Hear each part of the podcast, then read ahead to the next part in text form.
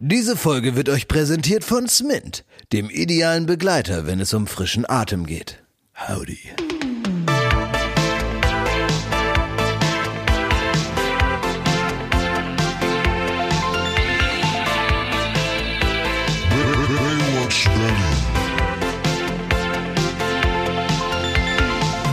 Gerade so sind wir noch darauf gekommen.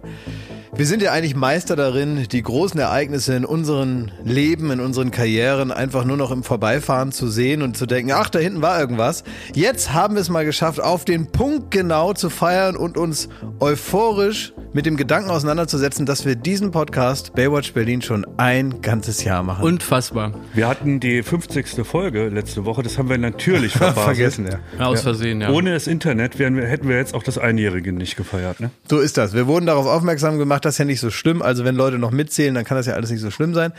Ähm, um nochmal zu erklären, was wir da seit einem Jahr machen. Also es gibt Jakob auf der einen Seite, es gibt Thomas auf der anderen Seite und mich. Das heißt, wir haben uns irgendwann mal gesagt, wir brauchen mal eine Stunde oder ein bisschen über eine Stunde Zeit, um uns mal neben der Arbeit, neben diesem hektischen Alltag, dieser anstrengenden Arbeit, die wir da jeden Tag tun, müssen wir uns auch nochmal zur Seite nehmen und mal die Dinge besprechen, die uns so auf der Seele liegen, die uns am Herzen liegen. Und wir haben das jetzt ein Jahr gemacht und wir schenken uns heute etwas, denn wir sind hier nicht irgendwo, wir sind das nicht in unserem Formulierung. wir sind nicht Ja. in so einem muffigen Studio, wo man nicht mal mehr weiß, was für eine Jahreszeit draußen ist, weil da keine Fenster sind und Ja. man einfach so in, diese, in dieses schwarze Loch da hinein moderiert, sondern wir sind heute hier in der, was ist das, in der Bebel Suite Ja, vom Hotel de Rome ja. und was natürlich, also das hier ist tatsächlich doch das kleinere Geschenk, also das teurere, aber das insgesamt kleinere, denn das eigentliche Geschenk, das ist unser heutiger Gast. Wir hatten noch nie einen Gast in einer Ausgabe Baywatch Berlin Es wird und doch schwer sein, sich zu steigern. ich glaube auch, dass das nicht mehr geht. Und die Vorstellung können wir uns jetzt auch sparen, weil wenn man deine Stimme hört, dann weiß man, dass Thomas Gottschalk heute bei Baywatch Berlin Und ich ist. begrüße hiermit ganz, ganz aufrichtig Deutschland, Österreich und die Schweiz, wie ich es nicht anders kenne. Und es weht ja durch diese Suite hier noch das Eau de Cologne von Elton John, der hier auch schon genächtigt hat. Also größer ging es nicht. Keiner von euch weiß, wer August Bebel ist, aber jeder weiß zumindest, wer Elton John ist. Das stimmt. ja, ist beides richtig. August Bebel komme ich auch ins, auch ins Wanken. Ja. Da habe ich gleich die erste Frage. Thomas, hast du, äh, wie, s- wie sehr nervt es dich, wenn Leute dir erzählen, dass die Eltern ja riesen Gottschalk-Fan waren oder die alte Story mit, man war in der Badewanne, ist dann irgendwie in den Bademantel geschlüpft und saß dann vor der Moment, Couch. die habe ich noch für später vorbereitet, Ja, ich weiß. Ich will, das, äh, ich will uns die Peinlichkeit Ja, ersparen. Also, danke schön. Das nervt überhaupt nicht. Im Gegenteil, ich fange es wirklich an, als eine Art von Gunst zu sehen. Äh, erstens die Gunst der Zeit, dass wirklich Eltern mit mir aufgewachsen sind und jetzt die Kinder quasi bereits nachrücken. Also ihr feiert mit einem gewissen Stolz eine einjährige äh, Zusammenarbeit. Ich habe im Guinness Buch der Rekorde schriftlich fixiert, dass ich den längsten Werbevertrag aller Zeiten hinter mich gebracht habe. Ich glaube 32 Jahre äh, Haribo und ich habe 28 Jahre Wetten das gemacht. Und immer wenn ich irgendwo sage, das muss doch fünf Jahre her gewesen sein, sagt mir irgendeiner, es waren 18. Ich kann mich noch erinnern, dass ich das nicht bei vielen Menschen hatte und das ist eine, eine Story dieser Art. Das will ich frei zugeben und jetzt, nachdem Thomas mir den Weg da freigespielt hat, werde ich auch den anderen Thomas, nämlich Gottschalk, äh, jetzt dazu befragen. Weil es gibt, glaube ich, keinen Prominenten, den ich so in meinem Leben kennengelernt habe, bei dem es mir so schwer fiel, zu akzeptieren, dass es ihn wirklich gibt. Also, dass er normale Sachen macht. Ich, also Was es meinst ist, du damit? Es ist nie wieder passiert. Ich, ich kann mich erinnern, da war ich selber elf oder zwölf oder so, da hast du irgendwann mal erzählt, weil irgendeiner sagte, na, ist das nicht toll, dann immer von Amerika dann wieder nach da so rumzufliegen und das ist ja ein super Leben und äh, was für, ein, was für eine besondere Art, sein, sein Jahr aufzuteilen, immer mit diesen Reisen. Und dann hast du gesagt, in deiner Art, die man natürlich kennt, ach, das ist gar nicht so toll, wie man sich das immer vorstellt. Also ich, ist da auch scheiße. Dann, ich bin dann da am Flughafen. Und dann wollen die Kinder irgendwie für den Walkman die Batterien haben und dann heult der, weil der hat das nicht mehr und dann darf man das Wasser nicht mit reinnehmen und das ist doch alles scheiße. Und dann bin ich losgegangen und dann muss ich da in so einem Laden noch die Batterien kaufen und dann gibt's nicht die richtigen. Und dann dachte ich mir, ist ja Wahnsinn. Ich konnte mir nicht vorstellen, dass du dich mit so was Profanen wie äh, Walkman mit leeren Batterien auseinandersetzen muss. Das Leben ist profan und glücklich der Mensch, der ein profanes Leben lebt. Also ich habe ja oft von Menschen gehört, die es hätten besser wissen müssen. Sag mal, hast du keinen Privatflieger? Wie hätte ich jemals zu einem Privatflieger kommen sollen? Ich bin ab und zu privat geflogen. Öfter haben andere die Rechnung gezahlt als ich. Aber immerhin, ich gucke jetzt, wie ihr vielleicht auch The Crown. Und man hat eventuell diese Menschen irgendwann beneidet, Prince Charles zu sein mhm. und sieht jetzt, und ich finde, das haben die ganz gut dargestellt, dass das arme Säcke sind, gefangen in irgendwelchen äh, Privilegien, mit denen sie nichts anfangen können. Diese arme Lady Di, die da verzweifelt in diesem Buckingham Palace sitzt, das sind alles Leben, die man nicht hätte leben wollen und eines habe ich im fortgeschrittenen Alter gelernt und das hat mich doch selbst überrascht. Ich habe wirklich viele, viele prominente, reiche, bedeutende und mächtige Menschen getroffen und ich wüsste im Nachhinein niemandem, mit dem ich hätte tauschen wollen. Das ist einfach das ist eine, eine, interessante Erkenntnis. eine Erfahrung. Ich hätte mit 17 sofort gesagt, ich würde gerne Paul McCartney sein. Ich hätte wahrscheinlich auch John Lennon sein wollen, äh, als die Beatles da nun von Millionen von Mädchen verfolgt durch die Welt gereist sind. Heute weiß ich, John Lennon wäre tot und äh, Paul McCartney ist immer, immer ein, ein freundlicher älterer Herr, der immer älter sein wird als ich. Das beruhigt mich irgendwo. Aber du bist ja auch nach Malibu. War das vielleicht vorher, wenn du jetzt gerade von The Crown gesprochen hast, so, dass die gefangen sind in, in dem, ähm, wie sie, dass sie im Grunde nicht wie normale Leute leben können? Ging es dir so in Deutschland auch? Nein, ich bin nie irgendwo geflüchtet. Äh, ich hatte äh, in gewisser Weise oft irgendwo Stress damit, mich dauernd für das rechtfertigen zu müssen, was ich gemacht habe, was ich falsch gemacht habe. Das war eher so zu Late-Night-Zeiten. Also es gab ja, als ich Late-Night gemacht habe, was immerhin für damalige Verhältnisse ein doch sehr respektabler Erfolg war. Ich hatte, glaube ich, nie unter zwei Millionen Zuschauer und hatte oft über drei.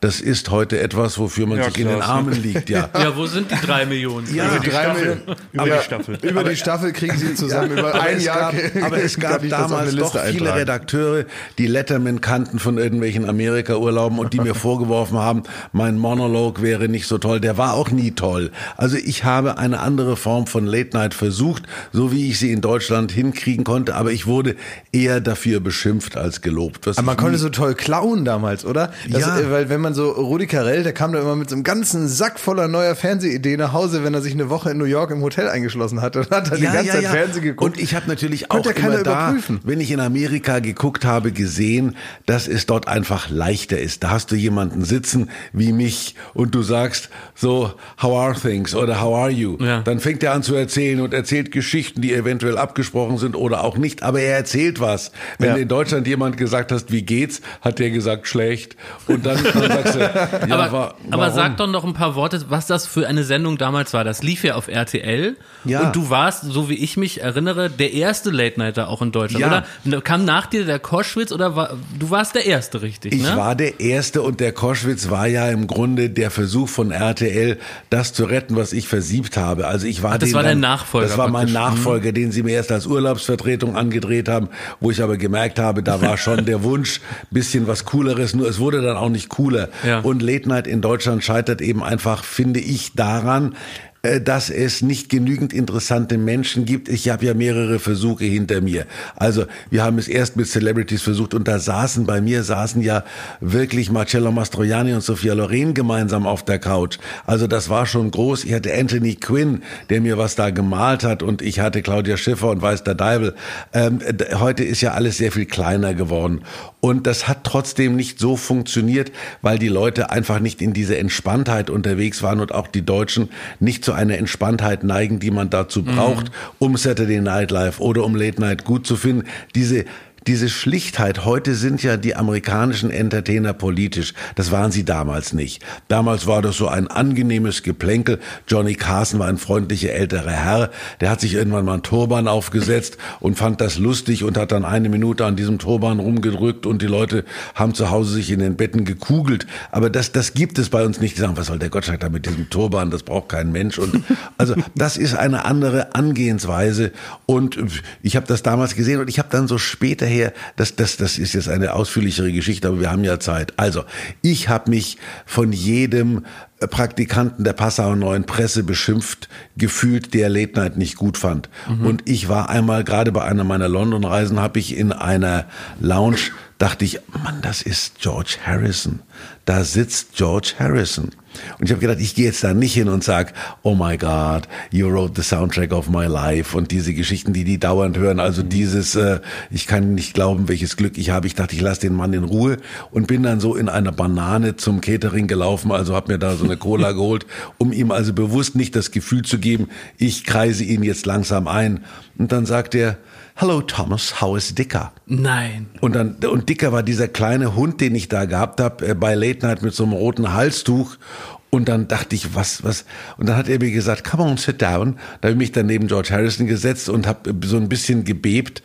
Und dann hat der gesagt, wir haben ja in unseren Hamburger Jahren mit den Beatles so ein bisschen Deutsch gelernt und ich hatte da ein Schloss irgendwo in Schottland, Irland oder in Nordengland und er saß da jeden Abend in seinem Schloss und hat mir bei Late Night zugeschaut Nein, und hat sich gefreut. Ja, ja, und dann habe ich gedacht, also so gut Deutsch konnte der, der dass hat, er dich verstanden hat. Der hat damit Deutsch gelernt und hat ja. sich über jedes Wort gefreut und er hat natürlich da auch Leute ge gesehen, die aus England, ich hatte da Cat Stevens und Lady Bunville und weiß der Teufel und hat da viele so alte Buddies von sich gesehen und hat sich wahnsinnig über die Sendung Thomas, I Love You Show. Und das war für mich dann auch so eine Erkenntnis, mein Gott, mein Held George Harrison findet meine Show gut, aber jeder Praktikant beim Spiegel und bei allen anderen Zeitungen kann mir den Tag versauen, indem er mich scheiße findet. Und das sind eben so Erkenntnisse, wo ich sage, ich habe Zeiten meines Lebens damit verbracht, zu klagen, mich darüber zu beschweren, dass Menschen mich von der Seite anquatschen. Also das hat dich geärgert.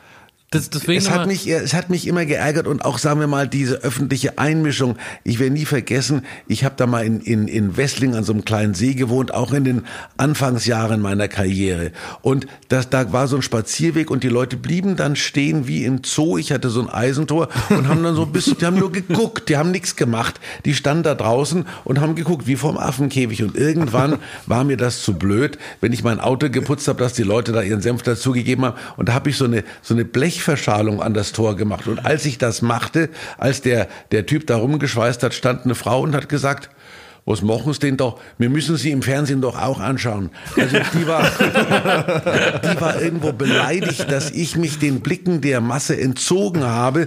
Dazu hätte ich nicht das Recht. Und da bin ich heute, denke ich heute anders. Also heute sage ich, wenn ich aus dem Haus gehe und wenn ich der bin, der ich immer war, dann haben die Leute das Recht, mich in irgendeiner Form anzusprechen. Jetzt ist es ja durch Corona richtig problematisch geworden. Ich habe auch ein echtes Problem damit, wenn Menschen also sich dann beherzt die Maske da vom Gesicht reißen und mich dann so auffordernd anschauen, na komm, also mit der Maske sieht ja die Oma gar nicht, dass ich dich getroffen habe. Also gut, dann versuche ich noch diese 1,50 irgendwo hinzukriegen, aber es ist mir ein bisschen peinlich, mich von Menschen distanzieren zu müssen, die mich mögen. Wie also, ist denn die Gottschalk-Art, äh, damit umzugehen? Jemandem zu sagen, hau ab. Gar nicht. Ich habe noch nie jemandem gesagt, ich hab, ich hau ab. Ich habe gesagt, ich sage dann, ich, ich, ich reagiere halt wie Gottschalk. Ich sage, komm, lass die Maske auf. Du bist einer der wenigen Menschen, die mit Maske besser aussieht als ohne. und und das finde ich auch lustig, hahaha. Ha, ha. Und und äh, das ist, ich habe mein Handy nicht dabei, aber mir hat jetzt einer geschrieben, die, die haben irgendwelche Menschen Möbel bei mir geliefert. Und der, der, der, hat gesagt, er hat seine Jungs noch nie so happy erlebt, weil ich einfach mit diesen sechs Möbeltypen dann meinen Blödsinn mache, dass die mich überhaupt sehen. Den ging es vielleicht so wie dir, Klaas, dass Aha. die gesagt haben, den gibt's wirklich. Ja, ja. Und, und, und dann habe ich da halt gesagt, wollte ein Espresso haben, da habe ich die Espressomaschine nicht angekriegt und habe darum.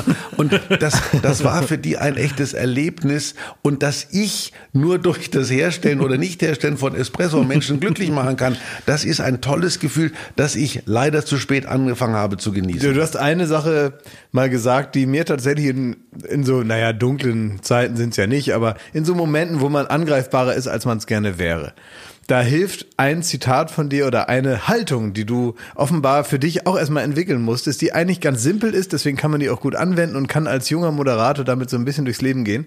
Du hast äh, dieses standardmäßige, was äh, oft nach Wetten das kam. Wetten das war immer irgendwie ähnlich, also ähnlich gut und wenn man das sehen wollte und wenn man Lust hatte auf die große Show und Hallo Böbling, da ist der Bürgermeister, hier ist Cindy Crawford, dann war das alles eben genau gut. Hinten war irgendwie Phil Collins hat gesungen, damals als er noch duschte und noch eine durchgezogene, eine durchgeschnittene Telefonzelle, die brannte meistens als Bühnenbild. Und so, also es war eigentlich mehr oder weniger wie immer und zwar im besten Sinne. Und trotzdem kam an jedem Tag danach von irgendeinem, das Passauer Neue Zeitung oder wer auch immer, hat dann irgend so eine Kritik geschrieben. Die war dann auch immer ähnlich, weil mhm. was soll der sich da Neues Klar. ausdenken? Es waren ja immer dieselben Elemente, die man dann auch zu kritisieren hatte. Und dann hast du irgendwann finde ich, die beste Antwort darauf gefunden, die du dann auch immer wieder angewendet hast. Hast dann immer gesagt, ja, kann ja sein, Leute, aber ich kann es nicht besser. Ja. und das ist halt sehr gut, weil man sagt, wenn man auch sagt, ja, das wird offenbar hier XY, egal wie du heißt, wird jetzt deinen Ansprüchen nicht gerecht, aber ich kann sagen, ich habe mir Mühe gegeben. Ja. Es hat mir auch Spaß gemacht, aber besser ich, kann ich das und nicht. Und was ich nicht dazu gesagt habe, ich kann es nicht besser, aber es reicht ja wohl. Also für, für, für 15 Millionen, die fanden das prima. Du fandest es scheiße, für dich habe ich es auch nicht gemacht. Aber ja. man hat schon gemerkt, so in der, in der äh, letzten Zeit, in der du dann Wetten das moderiert hast, da war es ja wirklich so der Sport vom Spiegel am nächsten Tag nochmal ein ja. Zerriss und ja, nochmal und nochmal. Ja. Warum lässt, lässt er das nicht? Und ich wurde dann in so diese Altherrenwitzecke gedrängt und, und ähm, äh, ich, ich war ja fast so der, der, der Säulenheilige für MeToo, weil ich offensichtlich allen Frauen, die neben mir auf dem Sofa saßen, an die Knie gefasst habe, was ja nie meine Absicht war. Vor allen Dingen habe ich nicht äh, den, den Platz für meine, für meine Aktivitäten am Samstagabend auf dem Sofa gesucht, um vor der ganzen Nation mich zum Deppen zu machen. Also das war, das war so ein Running Gag und ich habe das aber tatsächlich auch alles ernst genommen, beziehungsweise habe mich immer in die Defensive drängen lassen. Heute kommen die Leute und sagen, ach, das war so schön und ich befürchte, mein Nachruf, der wird gut aussehen, aber ja. da habe ich dann nicht mehr davon. Ich finde, wenn man dich so erlebt und vor allen Dingen auch im Fernsehen erlebt, wo wir dich wahrscheinlich vor allen Dingen erleben, dann strahlst du immer eine unglaubliche Gelassenheit aus. Und das zieht sich auch so durch deine Deine Wurstigkeit. Ja, ich finde, also ich, will das, ich will das positiver formulieren. Ich finde das eine Gelassenheit. Das zieht sich auch durch dein Buch Herbstblond. Du, so wie du auf dein Leben blickst und die, und dir das erzählst, was dein Leben ausmacht, da, da, da merkt man unheimliche Entspanntheit. Und ja. ich würde gerne wissen, auch vielleicht sogar für unsere Hörer, äh, woher nimmst du diese Gelassenheit? Weil die hast du ja im Beruf und offenbar auch so in dem, wie du die Dinge an, angehst. Ich hatte nie einen Grund, mich und das, was ich gemacht habe, sonderlich ernst zu nehmen. Und das hat eigentlich niemand. Ich habe immer gedacht, jeder Schrankenwärter hat eine größere Verantwortung als ich. Wenn der auf den falschen Knopf drückt, dann passiert ein Unglück. Wenn ich die Chair mit Madonna verwechsel, denken die Leute, na, das war wieder lustig. Aber es ist nicht wirklich gefährlich, was ich treibe. Und dadurch, dass es so überschätzt wurde von anderen, Mai, der ist im Fernsehen, das ist etwas, was ich immer mit gewissem Schulterzucken zur Kenntnis genommen habe. Und ich habe in meinem Leben viel Mist gemacht, aber habe mich immer wohl dabei gefühlt. Was habe ich nicht gemacht? Ich habe, ich habe, äh, da bin ich, ich habe einen Werbefeldzug für eine Carina Nähmaschine in den 70er Jahren mal gemacht oder 80er. Da bin ich Abend, wenn die Kaufhäuser Hertie hatte dann zu, dann haben die nochmal irgend so ein Stockwerk aufgelassen. Da saßen dann 100 Hausfrauen. Dann bin ich über so einen Laufsteg und habe denen diese Carina Nähmaschine. Da hast du dich gebracht. an die Nähmaschine gesetzt und erklärt nee, und hier ach, fädelt man ein? Nee, das, das heißt, ich, das war so eine Veranstaltung. Ja. Da war eine kleine Modenschau. Ich habe da ein bisschen moderiert und ich erinnere mich noch, als besonderen Gag bin ich dann am Ende äh, der Veranstaltung über diesen, über diesen Laufsteg immer so hin und her gelaufen, habe dann vorgeführt, dass es auch eine Zickzacknähmaschine sein kann. Also fanden alle lustig und ich habe das in jedem Kaufhaus neu gemacht, äh, fand ja. den Gag immer gut. Also ich habe damals oder mein ganzes Leben eigentlich aus dem Unsinn geschöpft, der in meinem Kopf unterwegs war. Ich habe ja nie in meinem Leben das ge getroffen, was man einen Autor nennt heute. Ich habe ja nie von den Texten anderer Menschen gelebt. Das, das hat mich im Nachhinein, äh, auf meine, in späteren Jahren meiner Karriere dann auch zutiefst verunsichert, dass mir Menschen erklären wollten, was ich noch hätte sagen können oder sagen sollte. Wann war denn da der Bruch? Also ab wann kamen denn die Autoren mehr und mehr ins Spiel? Die, die, ich ich habe die gar nicht gebraucht, aber irgendwann kam das ZDF und haben gesagt, wir haben hier ein paar junge Leute, als die gemerkt haben, dass sozusagen vielleicht ich wirklich dem Altherrenwitz ausgeliefert war, Kraft meines Alters, kam der da mit so verstörten 25-Jährigen, die irgendwo, äh, ich weiß gar nicht, wo die herkamen, und haben dann, die haben mir dann so, so Gags aufgeschrieben. Äh, ich habe die immer nie, nie so richtig, erstens konnte ich mir sie nicht merken. Wenn ich mir sie merken konnte, habe ich sie versiebt. Und wenn ich sie nicht versiebt habe, dann habe ich damit Schwierigkeiten bekommen, weil es nicht mein Ton war. Also ich erinnere mich noch, äh, da war eine Wette, da hat irgendein Mensch sich auf auf irgendwelche Bierdosen gestellt und dann hat irgendein so Auto, so ein junger Frotzler geschrieben, Hartz IV Stelzen. Habe ich gedacht, oh ja, kann man machen. Und habe dann also diesen Menschen, als er auf diesen Bierdosen stand, gesagt, hast du deine H4 Stelzen dabei, äh, Hartz IV Stelzen dabei? Oh, das war aber der erste Shitstorm, den ja, ich kannte. Kann ich mir vorstellen. Aber da habe ich gesagt, war doch nicht von mir, war ein Fremdgag, aber da konnte ich nicht sagen, du schäm dich, Das sondern ich habe funktioniert die nicht. Fresse voll gekriegt. Nee, ja. das funktioniert dann nicht. Nee. Werbung. Jetzt wird mir einiges klar. Ich habe nämlich letzte Woche habe ich so ein kleines Paket bekommen. Da denke ich, was ist denn da drin? Habe ich das aufgemacht und dann waren ganz viele verschiedene Darreichungsformen in verschiedenen kleinen und großen Dosen Smint. Äh, ja, wie nennt man die denn? Ach, bei dir ist der milde Atemerfrischer gelandet? Ach, das ist ein milder Mit Atemerfrischer. erfrischenden Minzgeschmack. Den hast du jetzt einfach dann nach Hause Ja, und genommen, oder? Den Ja. hast du nach Hause genommen. Naja, der ist jetzt noch im Büro. Eine einzelne Packung habe ich mit nach Hause genommen und einmal habe ich unten an diesem Ding gezogen, da sind die alle rausgefallen. Dann habe ich die vom Boden gegessen, weil mir die so lecker schmecken. Weißt du, was ja das Tolle ist an Smint? Es passiert einem in dieser Zeit, wo man so viel Maske trägt, ganz oft, dass man in den Raum geht und dann sagt man, boah, hier stinkt's aber. Und dann fällt einem auf, nee, also ähm, das Zähneputzen ist schon so lang her. Und für solche Fälle kann man einfach Smint nehmen, das ist ohne Zucker und du hast sofort einen frischen, schönen Atem und die Nase wird es dir danken. Ich hätte das auch äh, wahnsinnig gern probiert, wenn Klaas das nicht alles jetzt. Ich wusste jetzt, ich habe jetzt gar nicht mitbekommen, warum die mir das schicken. Ich dachte, die sind einfach wahnsinnig scharf darauf, mich als Kunden zu gewinnen und haben deswegen mal die komplette Produktpalette un äh, äh, gefragt, mir geschickt. Ja, ja. Dass das jetzt hier mündet in so einer Werbung, enttäuscht mich fast ein bisschen. Aber ich mache natürlich gerne Werbung, weil ich wirklich Smint gegessen habe zum Sattwerden. Und In der Obacht- letzten Woche, weil ich so viel davon hatte. Obacht, ähm, äh, es ist auch so, die Smint, die zeichnet sich dadurch aus, nicht wie andere Atemerfrischer, die treiben einem nicht die Tränen in die Augen, ja. die sind ganz mild und sanft. Wenn man eine Maske auf hat, das ist nämlich das Ding, wenn man nämlich jetzt so scharfe Kaugummis sich im Mund steckt, dann äh, tränen einem die ganze Zeit die Augen, also hätte man sich, äh, hätte man sich so ähm, ja, ätherische Öle unter die Augen geschmiert. Weißt du, was ich immer sag in solchen Situationen? Smint rein, Maske auf für den frischen Kick mit Maske. das sagst du dann Das immer? sag ich dann Ach, immer. stimmt, ja jetzt, wo Ja, ja. du das so hörst, ja stimmt, ja, Das da sag habe ich ich auch doch schon mal immer. gehört, wie du das gesagt Ich sag hast. da ja. immer www.smint.de. Ich weiß auch nicht, wie ich da drauf komme. Ja, also es ist wirklich echt nicht schlecht. Also wenn ihr, wenn ihr auf frischen Atem steht und ganz ehrlich, Zuhörer, die nicht auf frischem Atem stehen, die wollen wir auch gar nicht. Ja. Also alle, ähm, geht mal auf www.smint.de, checkt mal, welches eu euer Lieblingsprodukt ist Ja. da. Und äh, wenn ihr dann sagt, ey, da würde ich mich gerne noch weiter darüber informieren, ist ja kein Problem. In den Shownotes ist das möglich. Die Leute mit Mauljauche sollen uns nicht mehr hören. Werbung Ende. Aber hast du mal in, äh, wir arbeiten ja jetzt schon fast, also 14 Jahre, 10 Jahre zusammen und äh, ich glaube, wir, wir definieren uns auch sehr darüber, dass wir so eine Leidenschaft fürs Fernsehen haben. Wir versuchen das auch möglichst gut zu machen, was wir machen, äh, sowohl vor als auch hinter der Kamera. Wo, wo nimmst du denn, welcher Aspekt am Fernsehen löst bei dir heute noch eine Leidenschaft aus? Oder sagst du, ich habe alles gesehen, mich Nein. kann niemand mehr schocken? Die, diese Leidenschaft ist jedes Mal wieder da. Die Tatsache, diese Chutzpe zu haben, da rauszugehen und in so ein rotes Licht rein zu moderieren und davon auszugehen, dass das irgendjemanden interessiert, das ist eigentlich eine Unverschämtheit.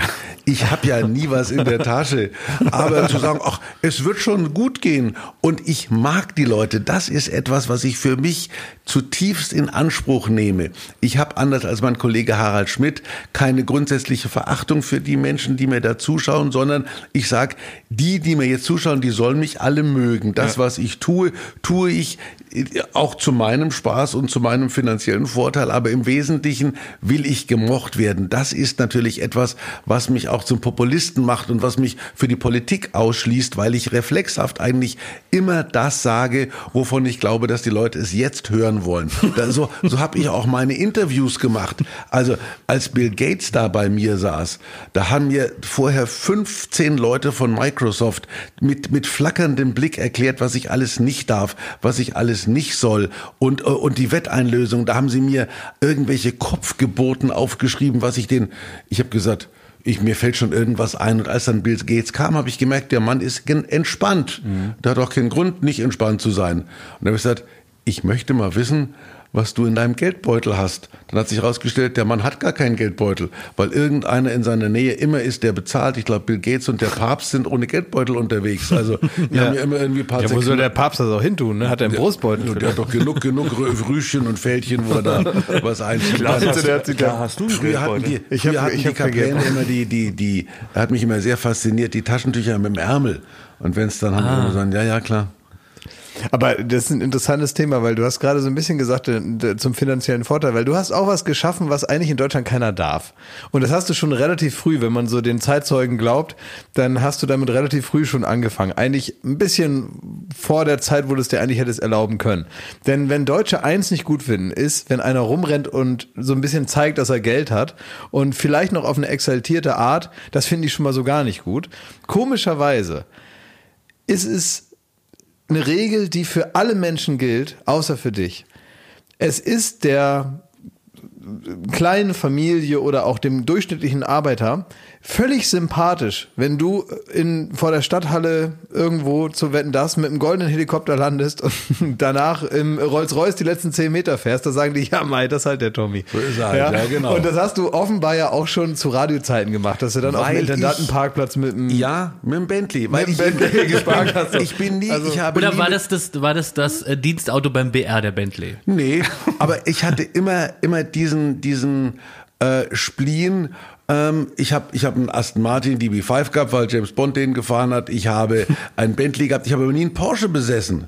Das hat mich nie interessiert. Nie einen Ferrari besessen. Also der Traum in Anführungszeichen des kleinen Mannes, Ja. der hat mich nie interessiert. Ich habe mir in, in New York, äh, Quatsch, in, in London damals, da war ich unterwegs, da standen, äh, das war ja schon in den, in den, in den 80ern, standen noch diese Bentleys von 65, ziemlich durchgerostet, aber schön hergerichtet. Da habe ich mir mal einen gekauft und bin dann äh, mit, mit, mit, mit Steuer auf der falschen Seite dann über Dover nach Deutschland gefahren und dann bin ich dann mit dem Schiff äh, äh, übergesetzt, bin dann am, am, am Hafen, am Hafen angekommen und der Zollbeamte, did you buy anything? Und ich sagte, nothing but the car. Sagte, oh my God. Und dann haben sie das Auto auseinandergenommen, haben unten dann immer so reingestochen, war alles Rost, weil sie gedacht haben, ich habe Drogen geschmuggelt. Aber da bin ich dann, irgendwann war ich mit dem Auto dann in, in München. Also das habe ich mir immer geleistet. Ich habe auch goldene Schuhe getragen und das war damals natürlich irgendwo immer so dieses Gefühl, ja, die Fernsehgebühren, der fährt von unseren Fernsehgebühren in Bentley. Aber warum, um, um, die, um Klaas Frage dann nochmal aufzunehmen, warum haben die Leute dir das nie übel genommen?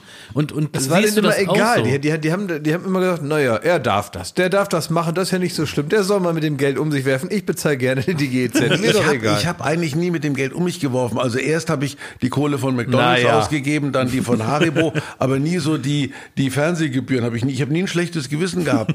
Ich hab das glaube ich dir. Aber ja. dass du mit dem Geld nicht um dich geworfen hast, ist eine reine Lüge. Aber ich habe ja nie, also ich habe jetzt wirklich in meiner Malibu-Zeit reiche Leute kennengelernt. Ja. Das sind Menschen, die wirklich mit dem eigenen Flieger nach Deutschland kommen und die haben äh, tatsächlich ihr Geld auch irgendwo verdient. Ich möchte gar nicht wissen, wo ich behaupte, du kannst kein eigenes Flugzeug haben, du kannst nicht stinkereich werden, ohne irgendwann irgendwelchen beschissen zu haben. Das habe ich nie. Ich habe auch nicht für niemals für mich irgendwelche Menschen in in in Taiwan T-Shirts nähen lassen. Ich habe nie irgendwelche Kofferträger gehabt, die für kleines Geld hier wie euer Ton für kleines Geld hier dann Pfeife? Meinst du Pfeife und Pfeife? Kultkonstiert. Ja. Pfeife und Konzi sind sehr gut drauf. Die, die, die schleifen mir diese Kisten da in, in, in Hotel und, und, und denken, hier möchte ich auch mal sein. Aber Aber, du, aber es ging dir doch so gut, das hast du im Podschalk erzählt. Das ist ja dein Podcast mit deiner Kollegin Nicola Müntefering. ich wundere mich, ich weiß immer noch nicht, was das soll, ja. Ja, und da hast du erzählt, dass du mal ein Auto gekauft hast, ähm, weil da, als du das Radio angestellt hast, ein sehr guter Beatles-Song lief. Ja, genau, I follow the sun. Ja, also das heißt, äh, du hast ja durchaus dann auch einen Hang dazu, wenn dir das gefällt, das dann auch zu Na, kaufen. Moment, ich Ja. habe mal gehört, ich habe mal gehört, dass ähm, du dieses, ähm, du wolltest ja irgendwann mal Offenbandschloss haben, ne? So. Und dann war das auch alles so kaufbereit und äh, die Idee hatte sich festgesetzt offenbar in dir, dass das jetzt sein müsste, dieses Schloss zu kaufen. Gegen wahrscheinlich auch schon einige Wellen des Widerstandes von Leuten aus dem Umfeld, die irgendwie gesagt haben, hast du dir das überlegt und so. Und dann kam aber doch ein entscheidender Punkt, dass man gesagt hat, also hier da auf der Terrasse, da ist Schatten. Und selbst- naja, Günther, selbst- Günther Jauch kam, da hat keine falsche Rheinseite. Das war, war Günther, der das mit dem Schatten gesagt Und hat. da, und da und denke ich mir, wenn man das hört, Ähm, das, weil es ist eigentlich interessant, mir ist das sehr sympathisch, dass man dann sagt, nee, ich habe mich jetzt an den Gedanken gewöhnt, dass das hier durchgezogen wird. genau. Es ist mir scheißegal, ob hier auf dieser Fußballfeld großen Terrasse Schatten ist. Dass solche Kleinigkeiten werden jetzt nicht mehr zwischen mir und dieser und Idee ich habe stehen. auch wörtlich gesagt, das ist auch so gemeint, wo ich bin, scheint ohnehin die Sonne. L'état c'est moi. Ja. ja. Auch jetzt, auch jetzt, äh, wenn man mir beim Kauf von irgendwelchen Häusern oder was man sagt, das ist keine gute Gegend, sag ich, dann wird's eine gute Gegend. ich Ja, ja, mittlerweile bist du natürlich, das ist für alle anderen, du bist so die Ein-Mann-Gentrifikation. Ähm, also du kannst einfach irgendwo hingehen und alle anderen, ähm, ja, haben dann, äh, erleben dann praktisch einen Aufschwung. Das ist auch in Ordnung so. Also die, die Fröhlichkeit, die Leichtigkeit, die mich Gott sei Dank mein Leben nie verlassen hat, die ist etwas, was mich heute noch trägt. Es ist allerdings natürlich so, wenn du anfängst nachzudenken, je mehr du nachdenkst, desto mehr vergeht dir die Fröhlichkeit, gerade in solchen Zeiten. Deswegen habe ich nie angefangen nachzudenken. Jetzt habe ich es eben schon gesagt, du hast selber auch einen Pod Podcast, den, den Podschalk, den äh, machst du alle zwei Wochen ne, mit deiner Kollegin. Und ich möchte gerne mal wissen, was hast du überhaupt für ein Verhältnis zu diesem Medium äh, Podcast? Weil du bist ja eigentlich äh, im Radio, hast du deine ersten Schritte gemacht, vorher glaube ich noch als DJ, ne? Und äh, äh, ist der Po- Podcast jetzt für dich so ein notwendiges Übel, um so etwas wie Radio zu machen? Oder ist das etwas, was dir auch gefällt und was du auch hörst? Also es beginnt damit, dass ich natürlich beim Podcast mir einreden kann, ich bin im Radio. Ich sitze vor einem Mikrofon, muss mich weder kämmen noch schminken noch sonst in irgendeiner Form irgendwelchen Dingen gerecht werden, die ich vom Fernsehen her kenne, die, die, die mühsam sind. Und Radio ist etwas, also ich höre mich ja gerne reden, habe immer einen Kopfhörer auf und höre dann meine angenehme Stimme im linken Ohr. Seit, seit 50 Jahren habe ich immer das rechte Ohr frei, weil man sonst so schreit und das linke Ohr, so habe ich meine erste Radiosendung gemacht. So mache ich heute meine Podcasts und ich bin mit meinem Sohn irgendwann mal zum Flughafen gefahren in L.A. und da hat der gesagt, was hörst du denn da? Das ist ein Podcast. Der kam aber aus dem Radio und sagte, das ist irgendein Comedian. Sagt, der erzählt doch nur Scheiß. Seit einer Stunde erzählt er nur Scheiß. Ja, ich find's lustig. Also da murmelt ein Mensch vor sich hin äh, und, und, und, und Menschen hören das. Das, das hat den Ansprüchen für mich nicht genügt, weil ich ja normalerweise in meiner Radiozeit immer nur eine Rampe für einen Musiktitel gebaut habe, der mir wichtig erschien, der gespielt werden musste. Also was weiß ich, Light My Fire von den Doors. Dann habe ich irgendwas von Jim Morrison erzählt und weiß der Teufel, here we go, Light My Fire, The Doors. Also, ah, das war für mich Radio. Und ich habe, das ist, das ist auch nicht gelogen. Ich war damals mit Thea zusammen in Gran Canaria, weil ich wusste, es beginnt für mich eine tägliche Sendung. Ich habe das große Glück gehabt, mir im Bayerischen Rundfunk eine tägliche Sendung und nur sowas macht Sinn. Von jeden Tag um 8 Uhr abends saß ich dann vor Mikrofon und es war Donnerstag und am Montag begann die erste Sendung.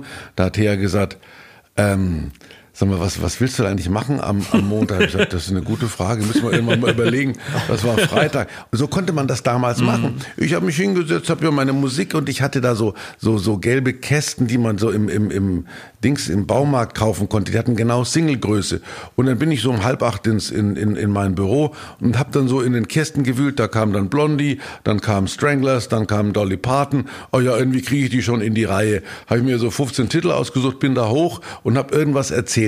Und das hat funktioniert. Ich habe mein Leben lang heißen Wind verkauft und, und ja, Leute Aber da müsstest du eigentlich in der, in der Podcast-Welt dich dann wieder sehr zu Hause fühlen, weil eigentlich kommt man zurück zu dieser Egalheit. Ja. So, also dieses ganze Formatradio, was dann zwischendurch ja sich dann irgendwie so den Platz genommen hat und diese dann auch wirklich anstrengenden Sachen, ne? wenn man Ja, sich das nicht nur als, als Zuhörer, sondern auch als Moderator musst du noch zehn Sachen gleichzeitig machen, musst noch zwei Anrufer reinnehmen, Das musst kenne noch ich, ja, das kenne ich gar nicht. Ich bin heute fasziniert. Also ich hatte damals drei Plattenteller und meine einzige Aufgabe war es, die, die, die, die, den Saphir richtig abzusetzen und dann einen von den drei Reglern linker Du bist Plattenspieler. eigentlich Podcast jetzt wieder, jetzt ohne Musik teilweise, aber Und- so und dieses Egal-Ding, das ich, ist jetzt Ich habe da. kein Problem damit äh, zu reden eine Stunde. Wenn sich das jemand anhören will, dann soll er. Und wenn nicht, dann ist mir eh. Wobei ich glaube, du bist nicht ganz unschuldig an dem, was man heute so Formatradio nennt, weil das ja im Grunde so eine Imitation ist von guter Laune und Lässigkeit. Und du warst ja eigentlich einer der ersten Radiomoderatoren, die tatsächlich erstmal gut gelaunt und lässig waren in ihrer Grundhaltung,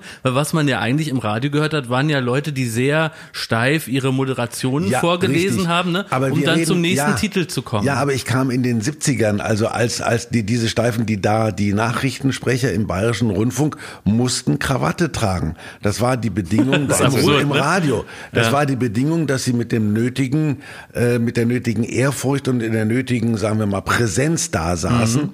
Und, und in diese,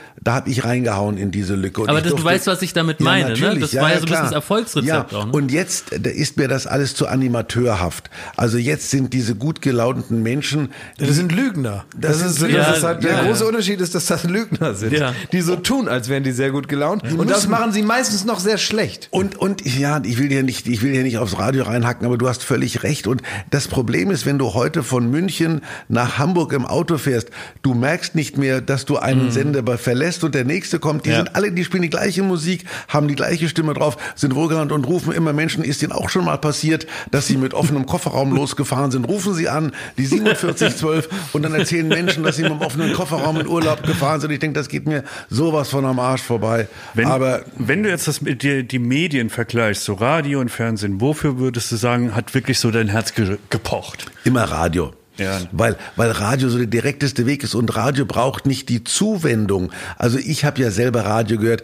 wenn du früh vorm, vorm, vorm Spiegel stehst und, und, und dich rasierst oder wenn du ins Auto steigst. Radio kannst du immer Fernsehen, musst du dich hinsetzen, irgendwann musstest du eine Fernbedienung in die Hand nehmen und musstest dich dann entscheiden für, Fernsehen ist immer Aufwand und auch für mich war Fernsehen immer Aufwand. Du bist irgendwo hingefahren, bist geschminkt worden, an den Haaren rumgezogen, hast überlegt, was ziehe ich an. Eitel wie ich war, habe ich auch diese Herausforderung angenommen und, und, und auch äh, äh, gewonnen dabei.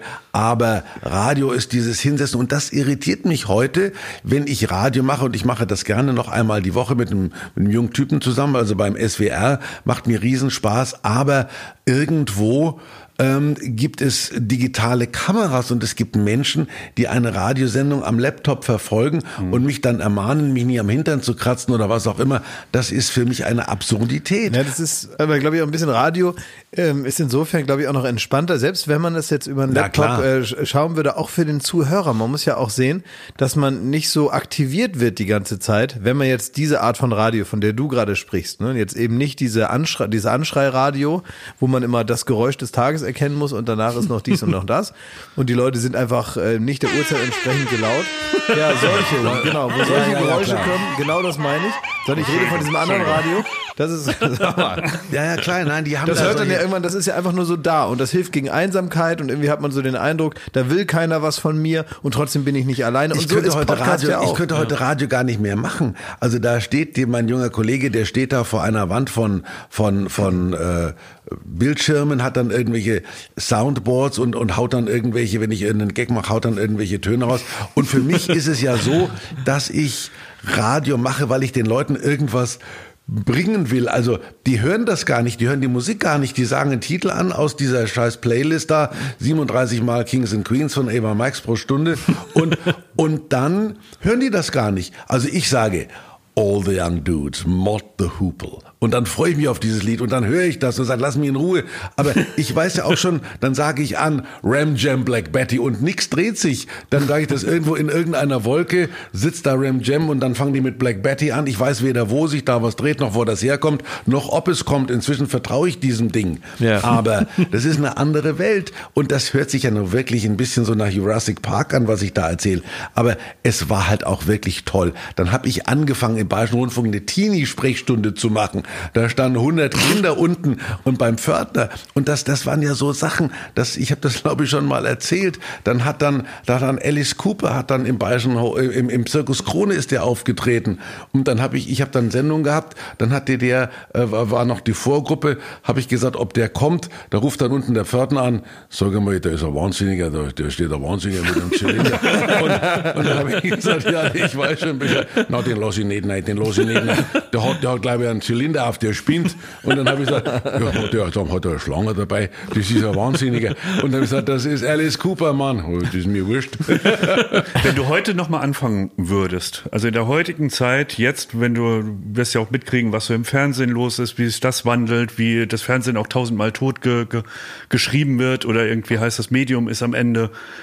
Würdest du dir Chancen ausrechnen, Nein. eine ähnliche Karriere nochmal zu starten? Nein, und das ist ja, das ist ja das Glück meines besonnten Alters, dass alle, es kommen ja immer noch Leute auf mich zu und sagen, weißt du, wie ich zum Radio komme? Sag ich, du, das vor vor 50 Jahren hätte ich es gewusst, heute weiß ich es nicht mehr. Es gibt viel mehr Radiosender, es müsste viel mehr Möglichkeiten geben, aber es will ja auch heute, äh, jeder irgendwo irgendwas mit Medien machen. Damals waren das ein paar äh, Verstörte und ich war neulich, habe ich äh, irgendwo beim, beim SWR so ein Praktikantenmeeting besucht. Da saßen so 30, 30 Menschen, die alle zum Radio wollten. Die sahen alle aus, die hätten auch Tierärzte oder Krankenpfleger werden können. Also dieses Verstrahlte, was wir da damals hatten, dieses etwas Verstörte, das ist raus. Das sind alles Menschen, die irgendwo sich irgendetwas erwarten, was nie passieren wird. Für mich begann ja der Traum mit Radio unter der Bettdecke. Da war ich 16 und habe Radio Luxemburg gehört, 208 Radio Luxemburg. Und da gab es Tony Prince. Das war ein DJ und ich war schlecht in der Schule. Ich hatte keine große Erfolge beim Mädchen. Aber Abend um 21 Uhr, da kam so ein Pferdegeräusch. Here comes the Prince, here comes the Prince, this is the Prince, Tony Prince. Und dann habe ich gedacht, wow. Und der ist da jeden Abend, ist der da eingaloppiert und hat dann Sachen gespielt. And this is Sleepy Lee, little arrows, little arrows in your clothes. Und dann lag ich da in meinem Bett und war glücklich. Tony Prince, jeden Abend, Paul Burnett. Und dann gab es die Möglichkeit, äh, äh, Tour 8 Person zu werden. Und dann hast du einen Ausweis gekriegt, das war so ein Pappkärtchen, als der in Kulmbach am Galgenberg 23 in meinem Briefkasten lag. Ich bin Tour 8 Person Number 7259, das weiß ich heute noch. Ich Was weiß war, nicht, war, das- was war das wie so ein warst du in diesem Club Fanausweis dann, oder was? das war ein Clubausweis. das Ah, war, okay. Und dann konntest du, wenn du dir Lieder gewünscht hast, dann, oh, this is for Thomas in Germany and he's uh, to eight person number 7259. und dann, ich war schlau, part, ja. part of a club. Das war so ein lächerliches Pappding. Da hat irgendeine Sekretärin da so eine Nummer drauf geschrieben.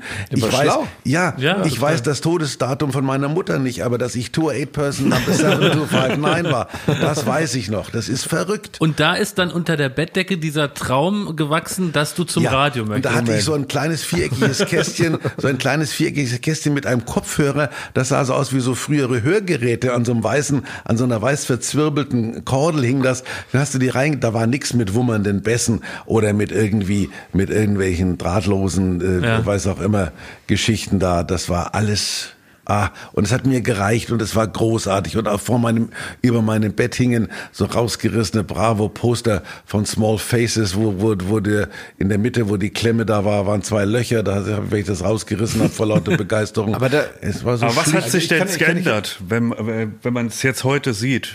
Wenn du jetzt den Blick auf Du, die du, mit, mit fortschreitendem Alter verlierst du irgendwo, das muss ich leider sagen, auch das Interesse. Also ich weiß, äh, musikalisch kannst du mir in den 60ern, 70ern kaum was vormachen.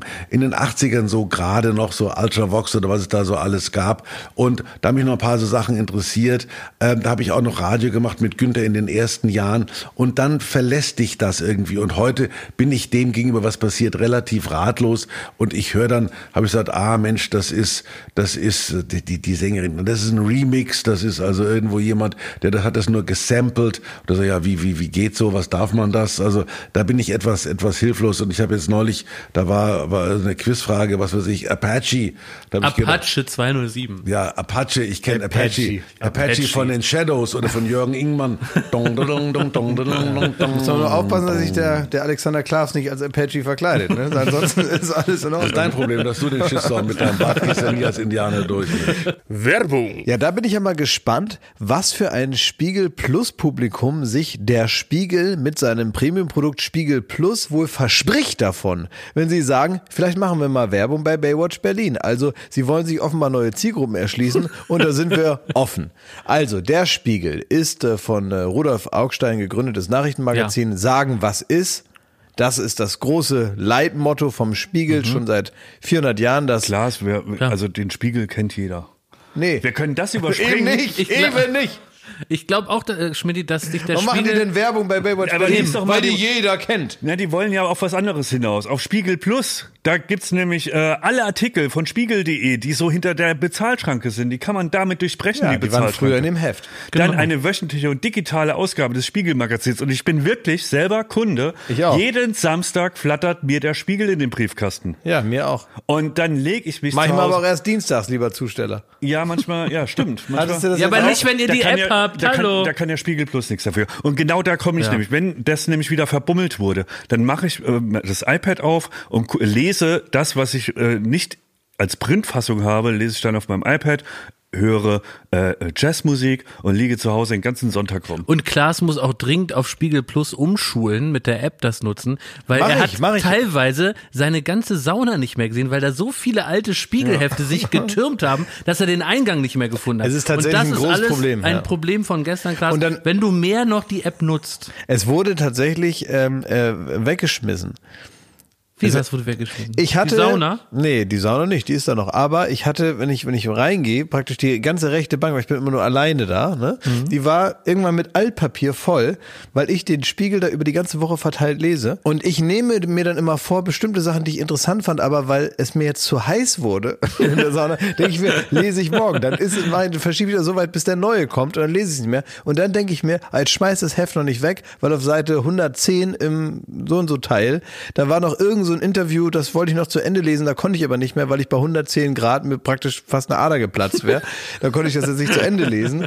Ähm, Was und deswegen stapeln sich die alten Hefte da und letztens hat das irgendwer einfach alles weggeworfen. Ich weiß nicht, ob das so äh, werbeaffin ist, wenn man jetzt äh, zu oft Altpapier und da stapeln sich die alten Hefte. Ja, und ja. so. Ja, na, weil ich die so interessant Ja, finde. trotz 110 Grad konntest du dich nicht losreißen und den musstest den Ja. Artikel noch fertig. Noch so. Aber ich, also nicht für den, for the sake of sterben. ja, ich würde sterben dafür. Mit Baywatch Berlin liest du Spiegel Plus einen Monat für 0 Euro. Und 0 Euro, liebe ZuhörerInnen, das ist wirklich wenig Geld.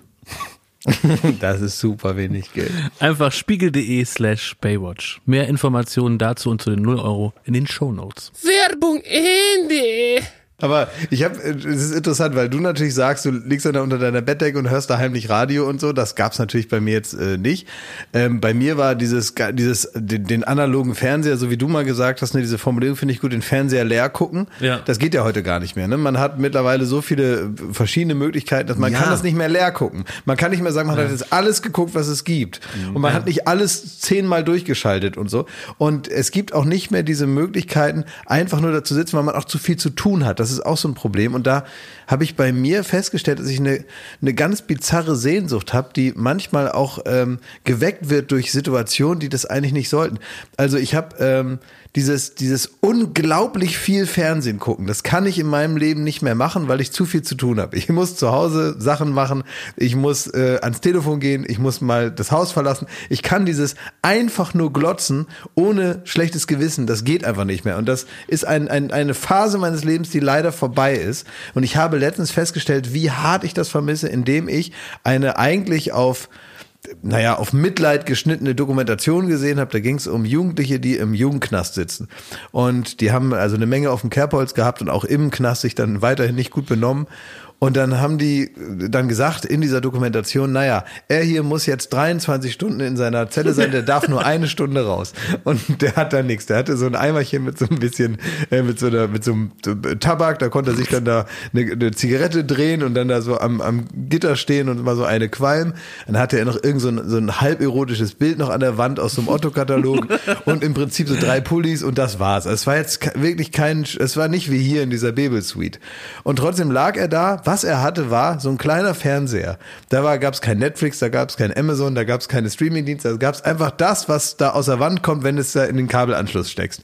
Und dann sagten die, der muss 23 Stunden da sein. Da wurde er gefragt, ja, was machst du denn die ganze Zeit? Sagt er, naja, ich gucke halt Fernsehen. Und dann erwische ich mich bei dem Gedanken, wie ich denke, wunderschön. Du willst den Knast. Ich, hab, ich habe wirklich alles andere, und das war ein ehrlicher Gedanke, den ich hatte. Das war kein Gedanke, den ich im Spaß mit mir hatte, sondern ich hatte für zehn Sekunden war ich völlig unreflektiert und habe gedacht, was für ein wunderschönes Leben hat dieser Mann. Das ist wie wenn man an der Uni und das so. ist, Entschuldigung, und das ist etwas, ich, weil es so meine Gefühlswelt ist, das ist etwas, was verloren gegangen ist. Bei mir war es ja noch schlimmer. Also du beneidest den, aber wenn ich bedenke, also als ich angefangen habe, Fernsehen zu gucken, da ging das, glaube ich, um, um 18 Uhr los. Da waren Fernseher ausgestellt bei Neckermann und in allen möglichen Elektroläden in Kulmbach. Da war bis 17.30 Uhr war Testbild. Da stand dann Sender Ochsenkopf. Das waren dann solche rot, so, da, da konntest du gar nicht gucken, da lief nix. Ja. Und dann lief ein Krimi, da lief ein uralter Mann,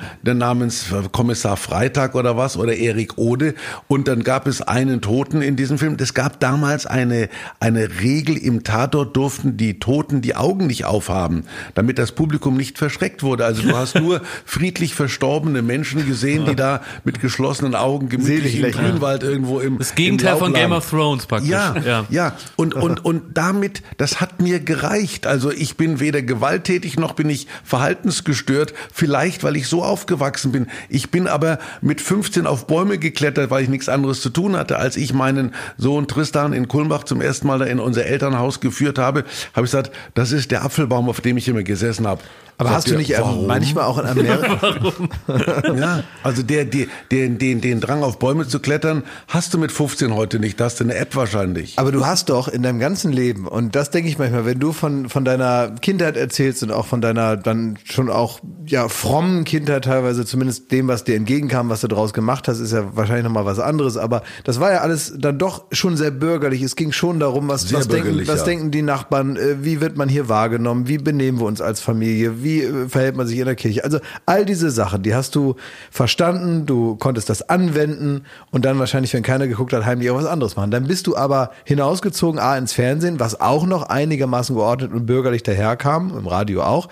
Dann aber irgendwann kam ja der Moment, wo du dann einfach ein Star warst und nach Amerika gezogen bist. Und irgendwann wird doch das erste Mal gewesen sein, dass du konfrontiert wurdest mit dem genauen Gegenteil deiner dann doch eher behüteten Kindheit, Sodom und Gomorra. Also die große Welt der Prominenten und Gestörten, Drogenabhängige, Verrückte und Durchgeknallte und wirklich der Schlund der Hölle, in den man da hineinblickt, wo du doch als Kulmbacher Jung das Ja. eine oder andere Mal gedacht haben musst, was ist hier los? Ich fühle mich hier nicht wohl. Ja, Lasst da mich in stellt, ihr, stellt ihr euch so vor. Es ist so, dass ich in einem Bubble gelebt habe, den ich nie verlassen habe. Nein, das Problem war, dass, dass äh, als das den, der, der, der Kevin Costner gelandet ist in, äh, keine Ahnung, in Offenburg, dann hat er sich beschwert, dass da, dass er da aus dem Hubschrauber ausgestiegen ist und seine, und seine Golfschuhe mit den beiden Trotteln irgendwo im Matsch versunken sind.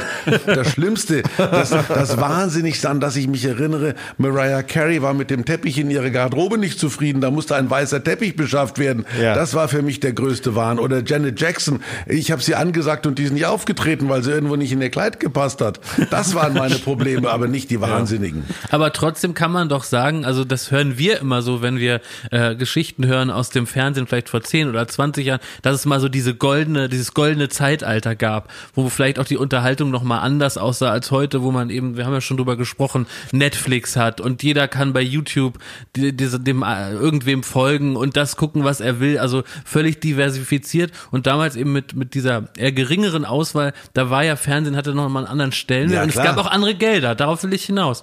Und das muss doch nochmal ein völlig anderes äh, Luxus- und, und Fernsehleben gewesen sein. Und da, da würde ich gerne noch was drüber erfahren. Also der Luxus ist ja, ich, ich habe mal gesagt, ich biete mal eine Wette an, dass ich in jeder deutschen Halle die Würstchen an ihrem Geschmack erkenne. Also ich hatte, mir hat man irgendwann war als großer Luxus, dass man mir so ein Würstchenkocher, wo die Würste so drinstehen, was du heute Wie in an der jeder- Tankstelle. Was in jeder, Ja, genau, Wie bei Guido das, Kanz in der Garderobe. ja, Ja. das war für mich dann so, da, jetzt bin ich Weltstar. Und der Manfred Häupter hat noch dann verlangt, dass da zwei verschiedene Sorten von Senf stehen, habe ich gedacht, Manny wow. Damals, äh, damals ein, ein, ein Unterhaltungschef. legendärer Unterhaltungschef Ja, ja. des ZDF, hat Ja. auch tatsächlich erst in meiner Karrierephase, also vor einigen Jahren erst erst äh, aufgehört.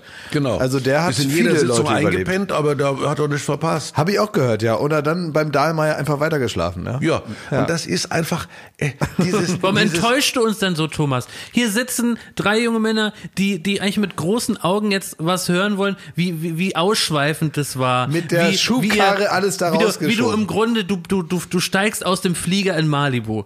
Du hast schon deine Diamantenschuhe für die Sendung an. Aus, aus Panda-Babys wurde dir ein Teppich hingelegt. Dream du gehst, on, du gehst on. Langsam in deine Garderobe. Alle ZDF-Redakteure ducken sich, äh, ducken sich weg und du wirst nicht behelligt bis eine Minute, bis 20.14 Uhr eigentlich, bis du dann rausgehst. Und dann siehst du da noch Tina Turner, die ist da irgendwie am Machen Ja, und ja, am ja. Friemeln. Und der Joe Cocker, der guckst links im Eck und Kevin Costner äh, kotzt äh, in den Sessel. So stelle ich mir das vor und das möchte ich hören. Dann erzählst du dir selber. Also es ist, Hab ich ja. Ja, klar, hast du schön erzählt, aber äh, es ist, ich habe es entweder War nicht es so profan? empfunden. Das Wort hast du vorhin benutzt. Ja, es war aber, es war normal, es war, es war wirklich, und das meine ich ja, die haben sich ja auf ihre Wirklichkeit reduziert. Also ich habe ja auch in dem Wahn gelebt, wenn ich jetzt endlich mal die Chance habe, Howard Carpendale in die Pfanne zu hauen als Radiofreak, tue ich das. Und dann sitzt da ein freundlicher Mensch mit zitternder Oberlippe neben dir und dann denkst du, ach Gott, soll ich den jetzt in die Pfanne hauen? Ja. Das waren so, also und, und, und wenn du, ich habe so ein bisschen, wenn die die die Sean Connerys und die die Paul McCartneys dieser Welt einmarschiert sind, dann habe ich was gespürt. Aber wegen Justin Bieber, da saß so ein verschrecktes Kerlchen mit so einer mit so einer Schirmmütze, der nicht genau gewusst hat, ist er in Japan oder in, in Offenburg. Da habe ich gesagt, das ist Offenburg. Dann habe ich gedacht, das ist in Japan. Aber aber das ist eine andere Welt. Ich komme auch aus einem, aus einem kleinen Dorf im Saarland. Ja, und ich, Ich komme, was heißt ja auch, ich komme aus der Weltstadt Kulmbach. Aus Kölnbach, ja. Und meine Mutter, ich bin gerade jetzt mit dem Auto hier hingefahren, habe noch mit ihr gesprochen, dass wir jetzt diesen Podcast aufnehmen und das, sie meinte nur, sie hat immer große Angst, dass ich irgendeinen Blödsinn über, über unsere Familie erzähle. So, und gleichzeitig hat sie nach wie vor, auch nach 15 Jahren, immer noch Angst, dass ich irgendwie in einem Drogensumpf lande, weil ich beim Fernsehen bin, in der großen Stadt in Babylon, Berlin. So, wann hat dich deine Mutter mal im, äh, angerufen und hat gesagt, Tommy, war das eine gute Idee, was du da gemacht hast? Das ist uns peinlich. So als Also Familie. meine Mutter hat immer gehofft, dass noch mal was aus mir wird und der Weg, den ich eingeschlagen habe, hat nicht dorthin geführt. Also ich habe, das muss ich wirklich zugeben, äh, egal mit welcher Frau ich gerade wo zusammen war, immer nach jeder Wetten, dass meine Mutter angerufen und die hat dann so Sachen gesagt. Thomas, du siehst schlecht aus. Also die hat und und hat dann dann das nächste war, was sie alle äh, Frauen dieses Alters, sag mal, wer war denn der Idiot? Also die hat, die hat äh, ladet also bei Udo Jürgens war sie glücklich und dann kam sie immer, sag mal, lad doch mal den Siegfried Jerusalem ein. Wer ist das? Ein, ein wunderbarer Tenor, den hat sie irgendwo im im das ich Mutti, den will keiner. Das ist also äh, eine andere Welt und Thomas heute das war lustig. Also das war aber so ein hohes Ding und der, einer der Sätze, du bist ein Großkotz. Und hat immer, hat, hat immer so mich in dieser Form beschimpft. Wann kommst du nach Kulmbach? Und da habe ich gesagt, Mutti, ich, ich komme schon mal. Für den Gunter Sachs hast du immer Zeit für den Idioten. Also so Sachen, so Sachen hat die. Und das, das, das war, also ich habe zu Hause dieses, ich habe ja, wenn ich so ein bisschen so eine leichte Großmannsucht, das wäre ich, diese eine Geschichte, die habe ich im, im Buch auch beschrieben, aber die ist wirklich wahr. Als ich dann so auf der Höhe meines Ruhmes war, war ich ja auch an Fürstenhöfen wohl gelitten und, und, und, und, und der, der Gerhard Schröder war damals Bundeskanzler und dann hat der, hat der mich mal angerufen und meine Mutter hat mich wieder irgendwie vollgeschwallt. Da habe ich gesagt, Mutti, Moment, der Bundeskanzler, sag ihm, er soll zurücktreten. Also das war, das war so von mir zu Hause gab es keine, keine Hochachtung, keine Das Verehrung. war auch wichtig, oder? Diese ganzen durch, Ja. äh, diese ganzen zu sehr gelobten. Also man sagt ja, dass man jetzt momentan, weil man eben so achtsam ist und weil man so mit seinen Kindern ähm, also sehr aufmerksam umgeht und dieses, äh, was auch ich in den 90er Jahren durchaus viel erlebt habe, ist dieses, was macht eigentlich Klaas? Oder wenn gefragt wird, wo ist eigentlich Klaas? Und meine Mutter wirklich vier Stunden später gesagt hat, "Wei- weiß ich gar nicht, was der so macht. Der ist so offenbar, ist der irgendwo hier im Haus. Und ähm, das gibt es ja nicht mehr. Dass man also äh, gesagt wird, ja, dann geh in dein Zimmer, wenn dir langweilig ist, dann such dir was. Das gibt es auch nicht mehr. Und auch dieses äh, Durchgelobe prophezeien uns ja jetzt äh, Soziologen eine heranwachsende ähm, äh, Gattung von äh, Narzissten, die nichts mehr können, weil die die ganze Zeit gelobt werden. Ja, Ähm, und die auch, und die auch weinerlich sind und die auch nicht mehr aushalten. Das ist ja auch der Umgang mit dieser Krise jetzt, mit, mit Corona. Also als ich 13 war, waren in Kulmbach die Pocken. Das ist, da war, gab's noch die Pocken. Ich war auch in Quarantäne. Da waren die, die, die kamen irgendwo. Da waren irgendwelche Mitarbeiter einer Bundesforschungsanstalt. Die kamen aus Afrika und hatten die Pocken. Die wurden dann eingeschlossen in der Berufshochschule und haben dann da gesessen. Und ich habe die Pocken überlebt. Dann werde ich wohl auch Corona schaffen. Also irgendwo. Und das ist, das ist, finde ich schon, wobei ich deiner Mutter ein bisschen die Sorge nehmen kann die hat mit dir alles richtig gemacht. Also es gibt Menschen in diesem Geschäft, denen ich mich mit einer gewissen äh, sagen wir mal, äh, Zuneigung nähere, dazu gehört dein Kollege Joko und du. Und dann gibt es Menschen, wo ich sage, warum macht er das? Also es gibt so ein, ein Unterhaltungsprekariat, wo ich, wo ich mich mit Abscheu äh, abwende, weil ich sage, ich möchte mit denen nicht in einen Topf geworfen werden. Ich werde heute zu Veranstaltungen eingeladen oder werde zu irgendwelchen Wohltätigkeitsorganisationen, wo dann Menschen sitzen, die beim Bachelor den dritten Platz belegt haben und dadurch weltberühmt geworden sind, dass irgendeine, äh, irgendeine Tusnelda ihm die, die, die Rose um die Ohren gehauen hat und dass er im Sommerhaus der Stars sich dann äh, vor allen Leuten von jemandem getrennt hat. Da fehlt mir jedes Verständnis und da bin ich auch ein bisschen altmodisch vielleicht. Da bringe ich nicht mehr durch, aber ich erinnere mich ähm, äh, an eine Situation, man hat mich mit meinem sozusagen Vorbild Kuhlenkampf irgendwann zusammengebracht. Also die Hör zu hat geglaubt, es wäre eine gute Idee, wenn ich Kuli treffe, weil ich so der designierte Nachfolger war, so wie du meiner. Und Können wir, dann habe das, gedacht, haben wir das? der wird sich ja, der wird sich ja jetzt freuen, wenn der mich trifft. Der Mann hat sich überhaupt nicht gefreut. Der war überhaupt nicht scharf drauf, jemanden zu treffen, von dem man gesagt hat, das wird einer sein, der mal auf deinem Stuhl sitzt. Äh, Das ist, das ist, das, da hat sich nichts geändert. Ich habe kein Problem damit, dir gegenüber zu sitzen, weil ich immer noch auf meinem Stuhl sitze und du sitzt auf deinem und Ja. das kann auch ein bisschen so laufen. Also ich habe auch nicht den Eindruck, dass ich irgendwie ausgedient habe, weil ja dieses, wann hört der Mann endlich auf, wann verabschiedet der sich mit Würde. Ich habe diese Frage kürzlich dem Sting gestellt, den ich auch sehr verehre. Das ist ein Musiker, äh, der ja auch schon viel hinter sich hat, wo man auch sagen kann, der könnte es eigentlich bleiben. Äh, Er hat Spaß daran. Er sagt, Thomas, because it's fun. Und das ist so simpel und das ist es auch. Ich habe Spaß daran, mich schminken zu lassen, mir den, den, das Resthaar hochzuföhnen und dann rauszumarschieren und irgendeinen Quatsch zu machen. Und das ist dieselbe Haltung, mit der du gesagt hast, ich kann es nicht besser. Und das mag ich so gerne. Weil was ist denn das für eine bescheuerte Frage? Also man sieht ja wohl, also anders ist das ja nicht möglich, dass all die Sachen, die du so gemacht hast in den letzten, von mir aus auch 50 Jahren, dass die dir Spaß gemacht haben. Das sieht man ja. Das ist ja ein wesentliches Merkmal deiner Arbeit ist ja, dass sie dir Spaß macht, weil ansonsten wäre es nie deine Arbeit geworden und vor allem nicht so lange. Und äh, das ist ja eigentlich, als wenn dich so einer fragen würde, irgend so ein Redakteur oder sonst wer, der das ausschreibt, käme zu dir und sagt, wann hören Sie eigentlich damit auf, diese Sachen zu machen, die Ihnen Spaß machen?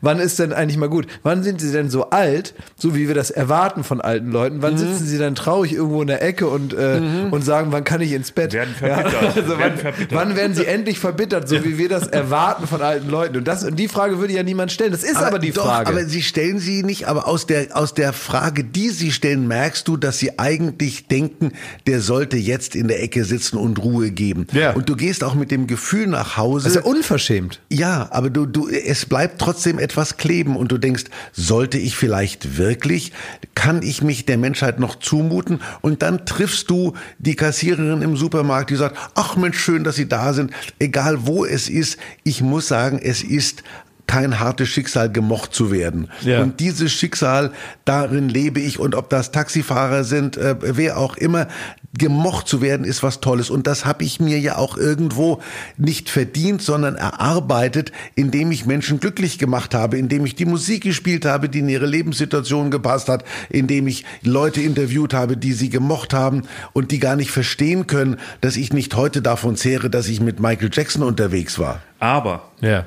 ich bin auch großer Fan, so manchmal ähm, gab es so der Moment, wie soll man sagen, also ähm, in dem in deine Bissigkeit durchkam.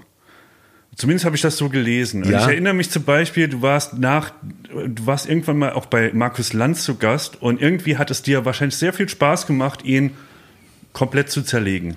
Wenn ich das äh, mal so sagen darf.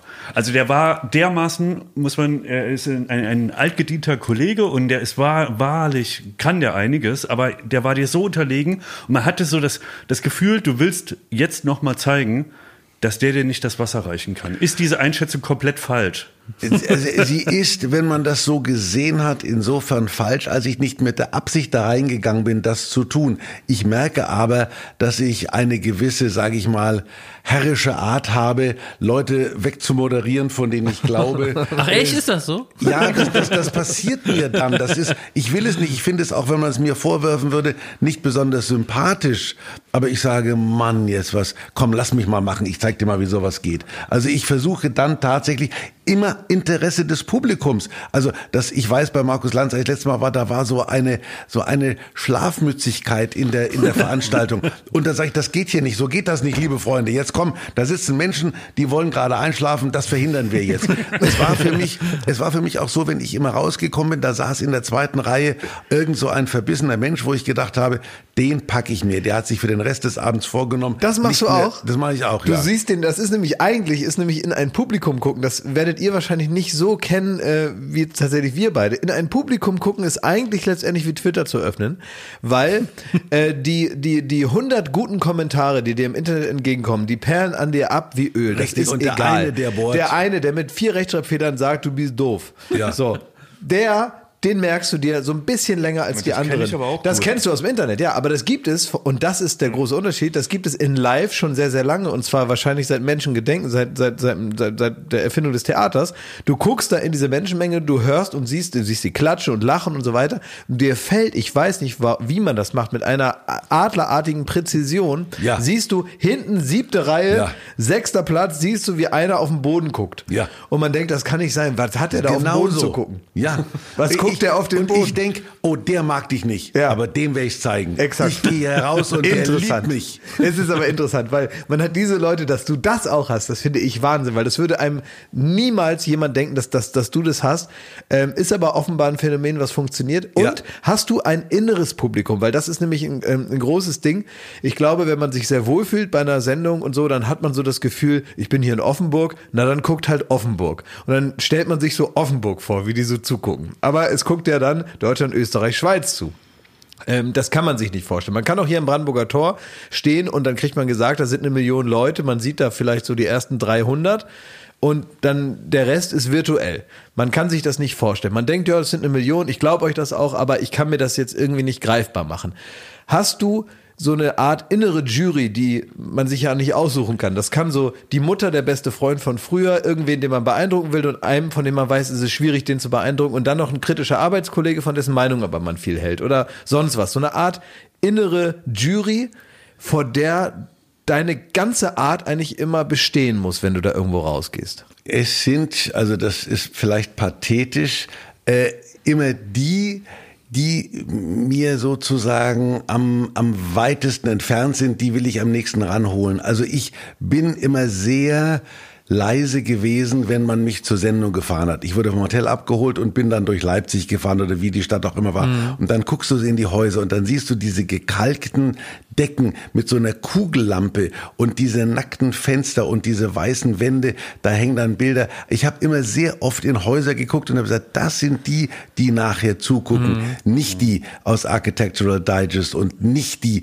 die in irgendeiner Form Gala, Bunte oder was auch immer man glaubt, das ist meine Welt. Und ich habe ja teilweise auch die Nähe zu diesen Leuten gesucht. Also ich habe ja mal nach Wetteinlösungen gesagt, ihr könnt mir was zumuten. Da hat dann irgendein Typ aus Grimmer gesagt, du kannst bei mir mal das Wohnzimmer streichen. Hab ich gesagt, das, das, das mache ich. Und dann haben die da so ein Vertigo weggeschoben. Da waren so Spinnweben dahinter und dann lag da so ein halb zerrissenes Pornoheftchen unter diesem Ding. Und da habe ich mir auch gedacht, einerseits, was mache ich hier? Andererseits denke ich, ja, hier gehöre ich, das ist richtig bitter. Und der sagt, ne, das hast du auch noch nie gemacht. Da habe ich gesagt, du, ich habe beim Maler schon mal also Wände gewaschen und dann, nur dann machen wir Löschen. Also das ist diese, mich hat es nie, mich hat der, der, der, ja, der, der Zuschauer schlechthin immer mehr fasziniert als die Journalisten von Hör zu und die, die dir im Sender so begegnet sind. Ich habe diesen Zuschauer nie aus den Augen verloren. Aber wie streng warst du äh, in der in dieser Wetten das Zeit äh, mit deiner mit der Bewertung deiner eigenen Leistung? Also gab es Sendungen, wo du sagst, oh Mann, also das Opening habe ich irgendwie vergeigt und Nein, die Frage hätte also ich mir ich sparen das, Ich können. habe das so dahin, ge, so dahin moderiert. Was ich nie geschafft habe, diese Sendung wurde ja am Sonntag immer wiederholt Mhm. und ich war oft schon äh, Sonntag zu Hause und dann kam um 10 und habe ich gesagt, heute gucke ich mir das mal an. Und dann komme ich da rein und dann habe ich gedacht, ach, ich, ich kann es nicht sehen. Ich habe nie ungelogen. Ich habe nie eine einzige Fernsehsendung von mir ganz gesehen. Ich bin immer nach 30 Sekunden, nach 90 Sekunden, wie auch immer ausgestiegen. Ich wurde gezwungen, meine Filme zu sehen, was auch eine große Leistung war. Ja, ich wurde auch stimmt, gezwungen, ja. deine Filme zu sehen von meinen Eltern. Ja, aber ich habe nie eine Fernsehsendung von mir gesehen, ohne an mir relativ früh zu verzweifeln und Und abzuschalten. von Lanz und Lippert? Haben sie, hast du die geguckt? ja, ich habe die erste Sendung. Du fieser Frager. Nee, gar nicht. Ich weiß nein, genau, nein. worauf Nee, du hinaus willst. Thomas weiß es auch. Nee, nee. Ich war, nein, nein, nein, ich war, ich war zur Kur in Österreich, als der Kollege Lanz seine erste Sendung, der hat, glaube ich, in Mallorca sogar angefangen. Und dann habe ich gedacht, das wird so wird das nix. Also ich war richtig verzweifelt in seinem nicht aus nicht aus dem Gefühl heraus. Siehst du mal, der verkackt das und gesagt, nee, so geht es nicht. Der Unterschied ist kurz zusammengefasst vielleicht der. Das hat er immer so gehabt. Der der Markus Lanz ist ein blendend aussehender Streber, der alles richtig machen will. Wenn bei mir ein Wettkandidat kam und gesagt hat, ich kann 100 Liegestütze. Habe ich gesagt, ich kann ein und der sieht scheiße aus, aber ich mache ihn jetzt. Der Markus hat gesagt, ich komme auf 89. Das ist eine richtige Schnapsidee gewesen, ähm, den Moderator versuchen zu lassen, dass er besser ist als ein Kandidat, der. Ja, ja, aber er, wollte, er wollte das auch sein. Also ich, selbst wenn ich besser gewesen wäre, hätte ich mich dämlicher hingestellt, der Show zuliebe. Und das muss ich für mich in Anspruch nehmen. Ich habe immer für mein Publikum verformt. Die Leute müssen es gut finden. Was machen wir denn? Es ist doch alles verzichtbar, was wir so machen. Ob ihr euch den Arsch zutackern lasst oder ob ich doch... Ja, aber das ist- äh, ja, schon eine ob- Leistung. Ist eine, naja, klar, für den, der, der tackert. Aber, aber, aber es ist, es ist irgendwie, es geht um nichts. Hauptsache, die Leute haben ihren Spaß. Und wenn ich heute sehe, woran die Leute ihren Spaß haben, verzweifle ich ja nicht an denen, die ihn machen, sondern Guck an mal, denen, dass die wir, ihn dass haben. wir praktisch, dass wir als Arschzutackerer noch als die Niveauvollen gelten. Das sollte Ja. einem, Ja. das sollte einem auch zu denken weil geben. ihr, weil ihr wisst, was ihr treibt. Also ihr, ihr sagt, oh Gott, du sagst, Mama, guck heute bitte nicht mehr. Das ist eine andere, ihr habt eine andere Einstellung. Ihr seid, ihr beugt euch aus einer gewissen Kenntnis heraus und intellektuellen, aus einem Begreifen heraus, sagt ihr, okay, es muss halt so sein. Also es ist, glaube ich, ein Unterschied, oder ich, ich glaube so, dass das, das kleinste bisschen äh, Zugeständnis, was man machen kann an diese Situation, die du da jetzt beispielhaft, ne, die auch durchaus passieren könnte mit dem Ja. Arsch zu tackern. Ne? Das ist ja nun jetzt nicht jetzt komplett aus den Sternen geholt. Ne? Ja. Ja. Ähm, ist so, hat noch nicht so stattgefunden, haben uns noch aufbewahrt.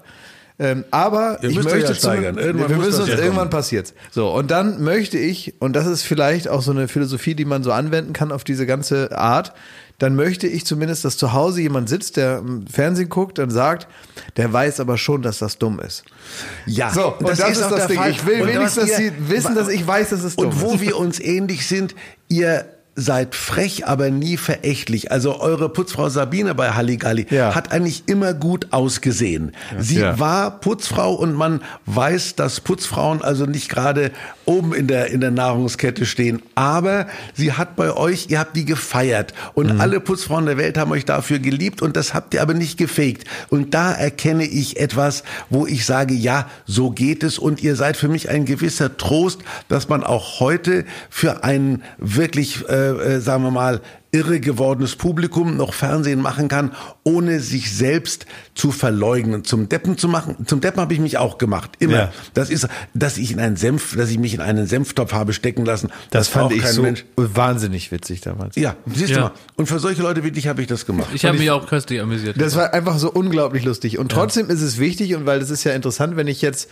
über unser Verhältnis mal spreche. Also Jakob und Thomas, die sind ja eigentlich schon immer an meiner Seite. Seit ich Fernsehen mache, sind die irgendwie immer schon da. Jakob Jakob kam ein ganz bisschen später dazu, aber als ich noch kein richtiger Moderator bei Viva war, war er auf jeden Fall noch kein richtiger Mitarbeiter beim Fernsehen, sondern er war Praktikant, ich auch irgendwie auf eine Art in unterschiedlichen Bereichen und so haben wir uns dann irgendwie aneinander festgehalten, bis wir so das wurden, was wir jetzt sind.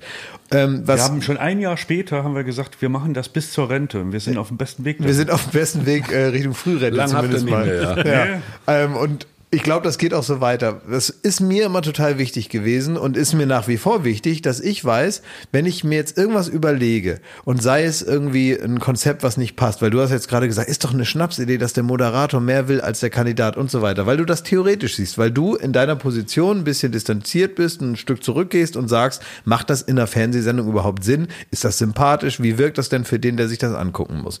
Und mir war das immer wichtig, Leute zu haben, die auch im rechten Moment zu mir sagen, Klaas, jetzt halt mal die Fresse. Das ist gar nicht so eine gute Idee, wie du denkst. Und es ist auch gar nicht so lustig, wie du denkst. Jetzt äh, setz dich in dein Büro, denk dir was anderes aus, komm gleich nochmal wieder. Und das man kann ja, wenn man möchte, relativ schnell so eine Nervtypen wie die hier abschütteln und dann kann man zumindest eine Zeit lang, Ja, bis es an die ist- Wand fährt, Da beneide ich dich. kann man dann ja, machen, da beneide ich dich ein ne? bisschen. Diese Figuren habe ich nie gehabt. Äh, es, es, ich war immer so ein Einzelkämpfer, aber diese Taliban-Zeit, in der ich Fernsehen gemacht habe, da bin ich bin angekommen. Am Freitag bin ich bei Wetten das angekommen und am Samstag habe ich da performt und dann habe ich auch mal mich oft aufgeregt. Also da haben hat mir einige gesagt, wir haben eine tolle Wette, da kommen zwölf Leute auf einem Fahrrad rein. Habe ich gedacht, wow. Dann war das Fahrrad aber vier Meter lang. Habe ich gedacht, naja gut, hat mir keiner erzählt. aber, aber, aber dann habe ich dann immer umgebaut und so. Aber das war irgendwo diese, diese Wurstigkeit und ich habe halt Fernsehen quasi aus dem Ärmel gemacht. Das geht heute gar nicht mehr. Heute komme ich in Fernsehsendung und da sagt der, der Regisseur, ich brauche das Buch. Ich gesagt, was für ein Buch? Ja, ich muss ja wissen, wo geschnitten wird. Ich gesagt, es gibt doch kein Buch. Also es geht um 20.15 Uhr los und um 23 Uhr ist aus und die Kamera ist immer da, wo ich stehe. Ja, um Gottes Willen, so geht das nicht. Doch, so ging das immer. So geht's jetzt auch noch. Ich muss also, ja e- eine Sache sagen, ich habe äh, auch immer das äh, Herbstblond als Hörbuch gehört zum Einschlafen. Und das ist für. Wie viel hast du geschafft jeden, jeden Komm, Abend? ey, Ich habe das 20 Mal gehört. Der hört das, der hört das dann Wirklich, 25 ich- Mal und kann das dann mitsprechen. Das macht er nur mit, mit, mit diesem Dings und mit so Bergsteiger. Ja, äh, Bergsteigerkram und das. Und ähm, das war aber auch ein bisschen schmerzhaft, weil genau unsere Zunft, ich äh, gucke jetzt Ja. auf Jakob, so als Autoren, Redakteure oder die, die Macher dahinter, die kriegen es manchmal ganz schön ab und man fühlt sich aber auch so ertappt. Also du berichtest da über, ähm, da, da musste irgendeine Schnapsidee, hat sich irgendein äh, ein, äh, Redakteur ausgedacht, hat sich dann aber nicht getraut, Denzel Washington das zu sagen. Dann Ja, ja. wurdest du losgeschickt, so erzähl das dem mal. Das machen wir vor allem mit Joko ganz oft. Der ist so unser Mann für, sag dem Immer noch, der Hollywood-Star Denzel freut sich auf dich. Dann hast du gesagt, oh super, der weiß keine Ahnung, dass du kommst. Who the fuck are you? Ja, ja, genau. Aber, aber hattest du auch mal so äh, Redakteure oder jemand, wo du sagst so, ach, es wäre eigentlich geil, wenn der mich jetzt auf einem weiteren Weg so begleiten würde beruflich? Ach Gott, die Redakteure, von denen wollte mich ja keiner weiter begleiten. Also ich habe ja die das öffentlich-rechtliche Fernsehen in seiner in seinem ganzen in seiner ganzen Größe und seinem Elend erlebt. Also diese Panik, die ja äh, heute Fernsehmitarbeiter haben, weil sie nicht wissen, ob es den Sender morgen noch gibt, die kannte ich ja nicht. Die hatten alle Verträge, die haben gereicht bis 2047 und haben gesagt, na gut, ich muss das nur altersmäßig erreichen. Also die Programmdirektorin, bei der ich im Radio angefangen habe, ist jetzt 100 geworden. Also als als ARD-Programmdirektor wird man alt. Aber das ist irgendwie, das, das war so. Und Heute hast du als Redakteure und, und Programmchefs hast du solche, solche Getriebenen, die, die, die, denen das Flackern der Angst anzusehen ist, weil sie nicht wissen, wie lange haben sie den Job noch. Ich habe noch so Programmchefs gehabt, die kannten auf jeder Käseplatte, kannten die jeden Käse mit dem Vornamen, aber haben sich für Programm nicht interessiert. Also ich höre das nicht, ich sehe das nicht. Die wurden, die waren, die waren dermaßen über den Dingen gestanden. Ich habe ja auch damals mein Problem gehabt mit diesen Chefs. Du, ihr müsst euch ein Radio vorstellen, wo man mir allen Ernstes erklärt hat, dass es wichtig ist, dass die Auflasszeiten der Brieftauben, die Wasserstände an Rhein und Donau jeden Tag durchgesagt wurden. Ich habe gedacht, das braucht keine Sau. Das, das, das konntest du nicht in Frage stellen. Und heute passiert vieles von dem, was ich damals gefordert habe. Ich habe ich hab immer so, egal wo ich hingekommen bin, also ich bin ja nun auch privilegiert, auch demütig und ich weiß auch, dass ich auch äh, immer Glück gehabt habe. Ich bin ja da teilweise, also fast noch aufs sinkende Schiff gesprungen. Ähm, aber hab da dann doch verhältnismäßig lange dann, also zum Beispiel das erste sinkende Schiff war das Musikfernsehen. Ich, ich sage, ihr seid die Letzten. Joko und Kann du, sein, ihr, seid ja. die, ihr seid die Letzten, die noch eine Art von nationwide Aufmerksamkeit bekommen, weil ihr gerade, du hast recht, ihr seid gerade noch, bevor die Titanic verblubbert ist, habt Ja. ihr normal aufs kaputte gemacht. Schiff gesprungen. Ja, ja, ja. während, während die anderen runter sind. So geht's Und- uns aber auch. Wir haben auch das Gefühl, Ja, wir ja klar, die- ihr sowieso. Ihr Ja, seid, ihr seid die Typen, die Ja, so klar, sind, doch, aber doch nicht wir mal sind einen auch Platz die im letzten, Rettungsboot Die, kriegt. die letzten, die auch so Fernsehen noch lieben. Also Ja. Jakob kommt mit leuchtenden Augen in Ja. so ein Studio. Wir freuen Ja. uns dann, wie das angemalt ist, wie das Ja. zusammengezimmert wurde und so. Ja. Und das, wir könnten Weil das- stundenlang darüber Das ist reden. nämlich, glaube ich, auch dann ein Problem des Fernsehens, dass die Leute aussterben, die das wirklich als Medium lieben. Also ich habe zum Beispiel äh, meine Jugend tatsächlich vom Fernseher verbracht, weil ich, bis ich irgendwie so acht oder zehn war, durfte ich keine Minute Fernsehen. So aus dem bildungsbürgerlichen Haushalt kommen, da wurde eben gelesen, das Fernsehen war verpönt.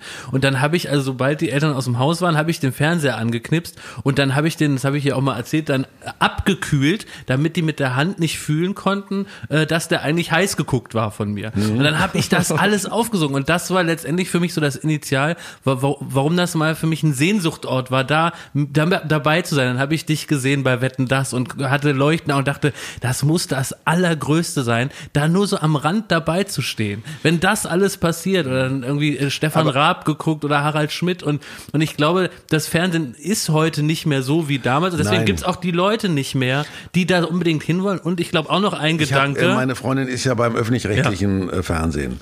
Und da habe ich ihr gestern gesagt, das ist ein guter Typ da, dieser Jakob, der da, der da unterwegs ist.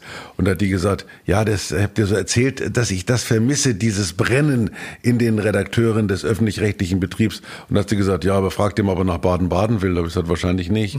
Also, Ja, wir, ne, ne, aber was ich eigentlich wollte, was meine, meine, Ur, meine, meine, meine Ursprungsanschlussfrage daran war, ist, ich hatte immer das Gefühl, ähm, ich komme da irgendwo hin und habe mich auch gefreut und, und bin auch bis heute an, angemessen dankbar.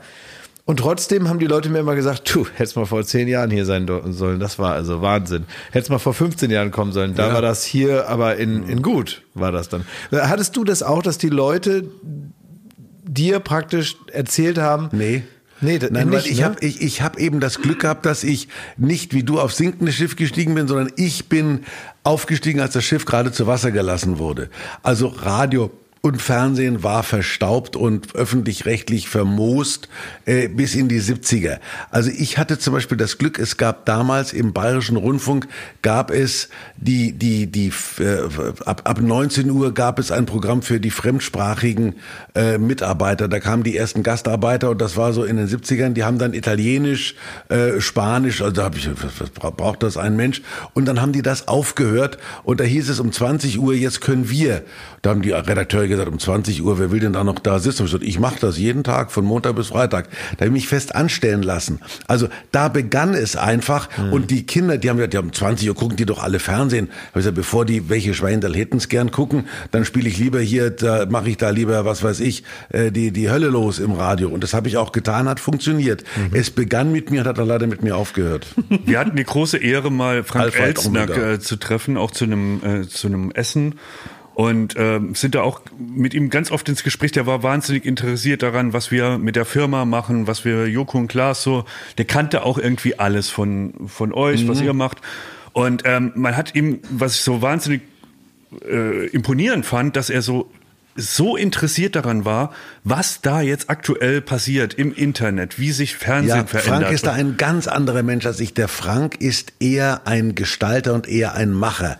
Also er hat mir damals, als er mir die Sendung anvertraut, ich habe gesagt, spinnt der so eine Sendung abzugeben, hat er gesagt, er würde eigentlich lieber hinter der Kulisse sein. Frank ist, hat sich nie so wohl gefühlt vor Publikum, hat auch immer feuchte Achselhöhlen gehabt, aber, aber er ist ein unglaublich interessierter und Frank ist halt ein, ich sage dieses Wort sehr selten, dieses Reizen, der so ein reizender Mensch. Der Frank ist ein feiner Kerl, der leider ähm, ähm, ähm, heute gesundheitlich nicht da ist, wo er sein könnte in seinem Alter, aber liebenswürdig, der hat Stil und wenn ein Mensch mir etwas neiden müsste, dann müsste das Frank sein, weil der hat mir ohne Not ein Juwel überreicht, das noch nicht, das, das noch, äh, das ich noch polieren konnte.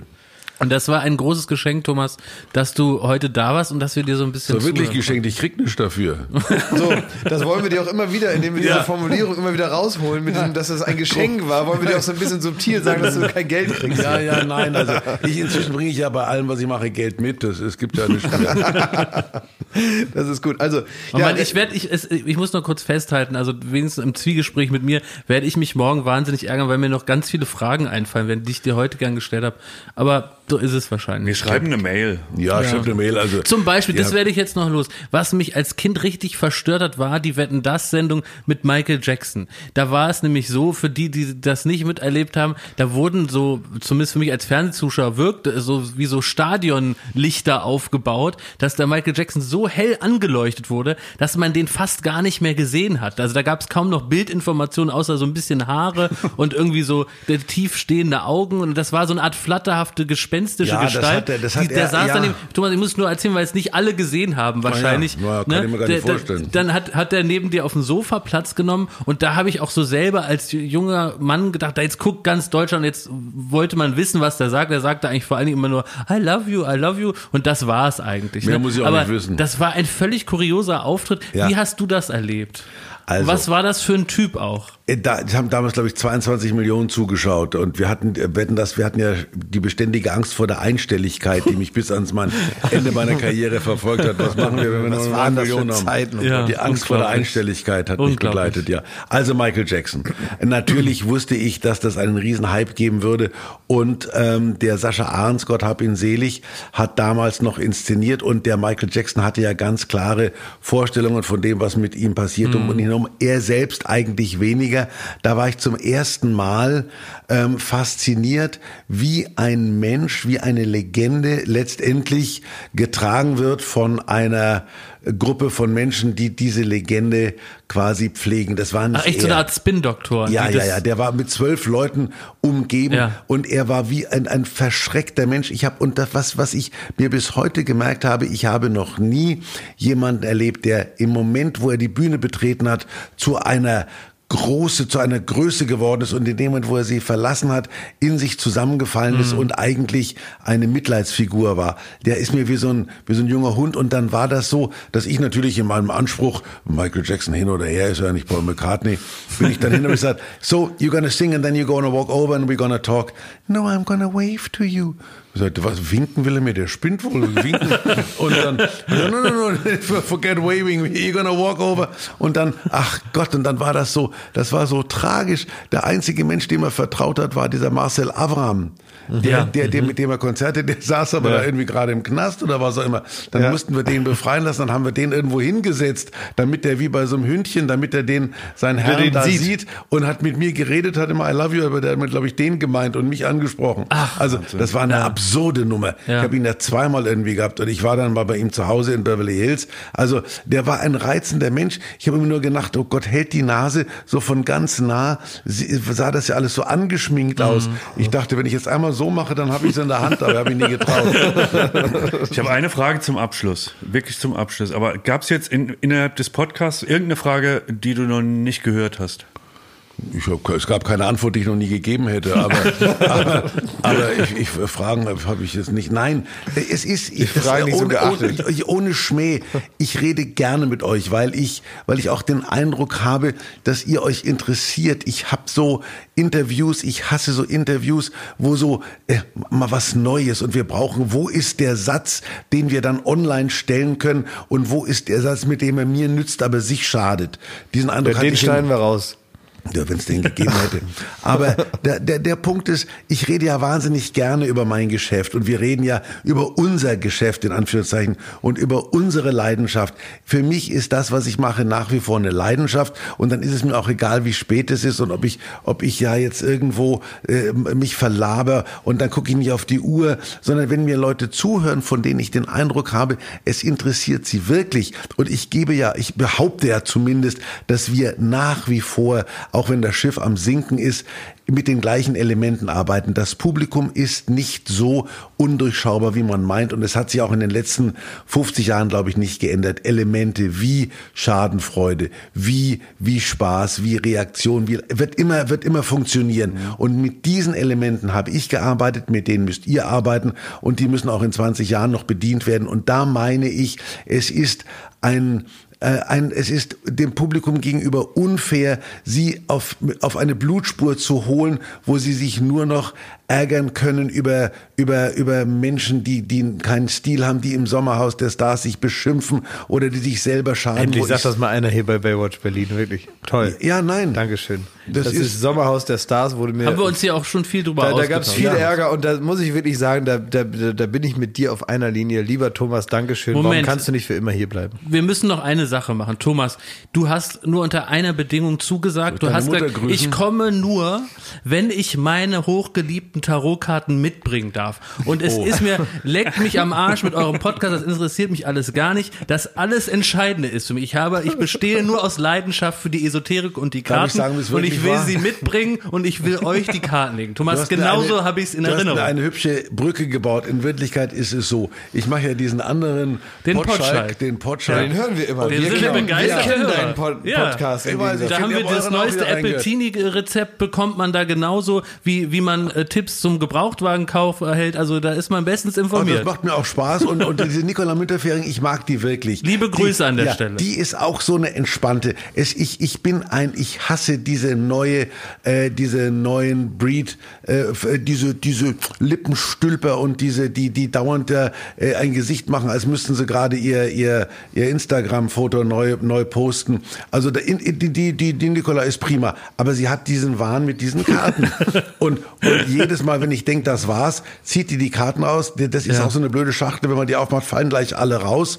Und dann die erste, die mir rausfällt, ist, ist es ist vorbei. ja, die hat sie dir schon zweimal Ge- gelegt. Genau. Ja. So, pass auf, jetzt mach ich mal mit dem Mikrofon. Jetzt Aber hat sie dich denn gebrieft? Also wie wirst du denn jetzt die kosmische Energie aufbauen, damit das Äh, jetzt äh, hier ja, klappt? ich glaube an sowas nicht. Ich soll immer nur die Karte ziehen, die zu mir will. Im Moment will gar nicht. Hier hat sie, guck mal, ein Kärtchen, so sind Frauen. Hat sich hier oben drauf gelegt, Thomas. Denk dran, nur die Karte nehmen, die zu dir will. Ja, prima. Grüße auch an die Jungs. Also das habe ich jetzt Ja, auch schöne, zurück. schöne Grüße zurück. Das ist die erste. Ich habe hab aber komischerweise, man darf Oh, manchmal aber auch dem. Showgott oder sonst was für einen Gott, darf man jetzt auch das nicht zu einfach machen. Also weil, weil durch diese Karten, normalerweise muss man ja Zeichen von Gott muss man ja lesen können. Wenn man aber ein bisschen blöd ist, so wie ich, dann übersieht man auch viel und dann ist man einigermaßen unbehelligt von Gott und von dem, was er einem so sagen will. Und dann kann man machen, was man will. Wenn man dem das jetzt so einfach macht, dass man dem praktisch so Dass der Einfluss hat aufs Leben, Ja, dass er so du? einen Ja. Einfluss hat aufs Leben, Ja. indem man ihm das so sagt, ja, zeig mir halt eine Karte, da steht exakt drauf, was passieren wird, dann lässt man das ja auch ein bisschen zu, zu sehr in sein Leben. Da habe ich Ja, Angst ja, vor. nein, ich glaube an sowas auch nicht. Also ich bin, ich glaube Also, Thomas, du musst das schon mit mehr Inbrunst jetzt da Nee, aber machen. das gehört zur Erzählung. Das ist, wenn er sagt, äh, da glaube ich auch nicht dran und so weiter, das, das bringt es ja wieder zurück ins echte Leben. Das ist ja noch viel Ja, bedrohlicher. ich habe auch keine, ich habe auch keine Ahnung, welche Karte ich dir jemals gezogen habe. Also mach du, du hast jetzt gemischt, das müssen wir unseren Zuhörern noch so äh, ein- mitgeben. Ich mische immer noch, ich mische und jetzt, jetzt muss ich, muss ich die geben oder ihr müsst ja, die muss ziehen? ja zu mir finden. Wenn du mir die gibst, dann findet die ja nicht zu mir. Hast Ja, du mir die ja ich, wenn ich da hinhalte, da tut sie ja Ich, nichts. ich ziehe jetzt mal eine raus. Bitte, ja. So. ich nehme auch eine. Das ist, dass, dass du mal von mir eine Karte ziehst. Ja, so, dass du mir mal eine gibst. So. Zu dir will. Die kam zu mir, die kam. Also ich finde, meine hat fast so einen erotischen Einschlag, weil hier steht drauf, manchmal brauch, man, ach so, ich habe es falsch gelesen, aber manchmal brauche ich eine Hütte für mich allein. Ich habe verstanden, manchmal baue ich eine Hütte für mich allein, aber Manchmal brauche ich eine Hütte für mich alleine. also ja, aber Thomas, Steht da wo, Hütte? Wo, ja, manchmal brauche ich eine Hütte, noch keine Hüfte, aber eine Hütte für mich allein. Was hat das jetzt mir zu sagen, Thomas? Ich meine, du bist ja Also der Kartenfan. ich, ich habe an meinem 60. Geburtstag, der mir sehr bedrohlich erschien, mich in eine Hütte zurückgezogen und habe ganz alleine ferne von der Welt diesen, er, er hat äh, Herbstblond mehrfach gelesen, der muss es wissen. Das stimmt auch. Das ist auch keine, keine Manie. Habe ich diesen, und, und ich habe auch gedacht, ich wach auf und bin ein alter Mann, aber hat nie geklappt. Also ich, apropos Geburtstag, ne? ich war ja bei deinem 70. Geburtstag, sich auch riesig Gott. gefreut haben, dass sich Corona-bedingt jetzt die allergrößten Stars nur eingeladen waren. Aber dann war also ich da, aber wie doll hast du dich gefreut, dass Mark Keller für dich gesungen hat? Der Mark Keller ist nett, der kein nur Wasser gesungen hat, fand ich scheiße. Du hast, du, hast einen super geilen Satz Ja. gesagt, den ich mir gemerkt habe. Das ist ein Satz für die den, Ewigkeit. Den wende ich immer wieder an, den, den, der wird dir nicht aufgefallen sein. Der wird dir einfach, das ist einfach so passiert. Rausgeperlt. Den habe ich ganz oft schon benutzt. Du, der saß da, das Lied war vorbei und dann hast du zu dem gesagt, ich weiß gar nicht, warum ich dich so mag.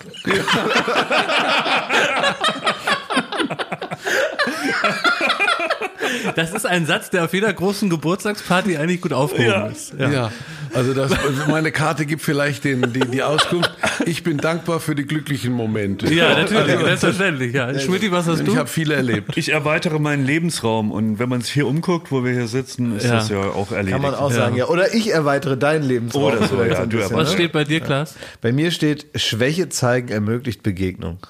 Vielleicht kann die äh, Nicola ja in eurer nächsten Podschlag-Folge uns praktisch so fernmündlich über euren Podschlag noch sagen, was das nun heißt. Ne? Das Wir wird können mir Sie ein doch was bisschen erschrecken, wenn ich sage, ich laufe über, ich mache jetzt hier, also Du bist immer herzlich ich mache eingeladen. euch den Glas, da ist der raus. Aber Ja, du, also ich, Ey, ähm, Win-win. Win-win. für euch schon, das stimmt. Solange ich ab und zu eine Hütte für mich allein habe, bin ich zufrieden. Aber irgendwann kommt er ja dann wieder, ne? Nein, eine Sache ist uns natürlich ganz wichtig, die wir hier nicht unerwähnt lassen möchten.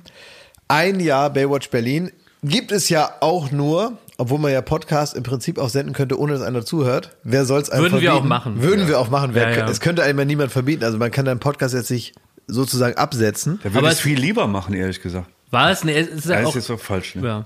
Ich möchte mich bedanken äh, bei euch, bei unseren äh, Baywatch Berlin ZuhörerInnen, die äh, jetzt äh, schon ganz lange äh, mit dabei sind. Ähm, das macht uns Spaß ja. und ich hoffe euch auch. Ja, vielen Dank, dass ihr unserem Blödsinn zuhört und irgendwie die Treue haltet über ein Jahr bisher. Oder, oder so, wie man immer sagt ähm, äh, im Fernsehen, schön, dass Sie den Spaß mitgemacht haben. Gut. So, ich ähm, äh, möchte jetzt äh, euch alle drei, ähm, Kraft meines Amtes hier als äh, so gefühlter emotionaler Bürgermeister dieses Baywatch Berlin Ja. Podcastes, möchte ich euch jetzt entlassen in den äh, wohlverdienten Feierabend. Denn irgendwann reicht das ja auch mal. Ja. Beim Podcast gibt es keine Sendezeit, so ähnlich wie im Internet. Das heißt, man muss selber irgendwann spüren, nur ist gut. Und ich Aber denke, das kann doch jeder abschalten, das ist so wie beim Radio auch, oder? Das stimmt, aber wir also wollen- alle ja. sind, das, wir sind ja alleine inzwischen, wir sind zu viert. wir, haben, wir, wir haben den Saal leer gequatscht und äh, das ist ja auch ein schönes Gefühl, wenn man mit den Zuschauern gemeinsam müde wird. Ja, Das hat so was Verbindendes. Und deswegen sage ich jetzt, äh, liebe Zuhörer von Baywatch Berlin, das war eine ganz besondere Ausgabe. Ab der nächsten Woche müsst ihr leider wieder nur mit uns dreien Vorlieb nehmen, dann ist Thomas Gottschalk hier nicht mehr, aber er war einmal da und das kann ich beweisen. denn wir haben- Alles Gute, alles Liebe. Alles Gute, alles Liebe, das war Baywatch Berlin. Tschüss. Diese Folge wurde euch präsentiert von Smint, dem idealen Begleiter, wenn es um frischen Atem geht.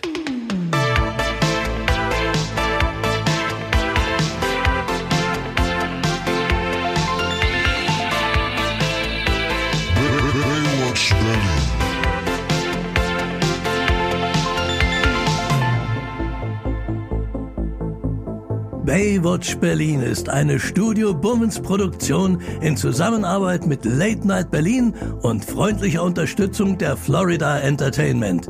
Neue Folgen gibt es jeden Freitag, überall wo es Podcasts gibt.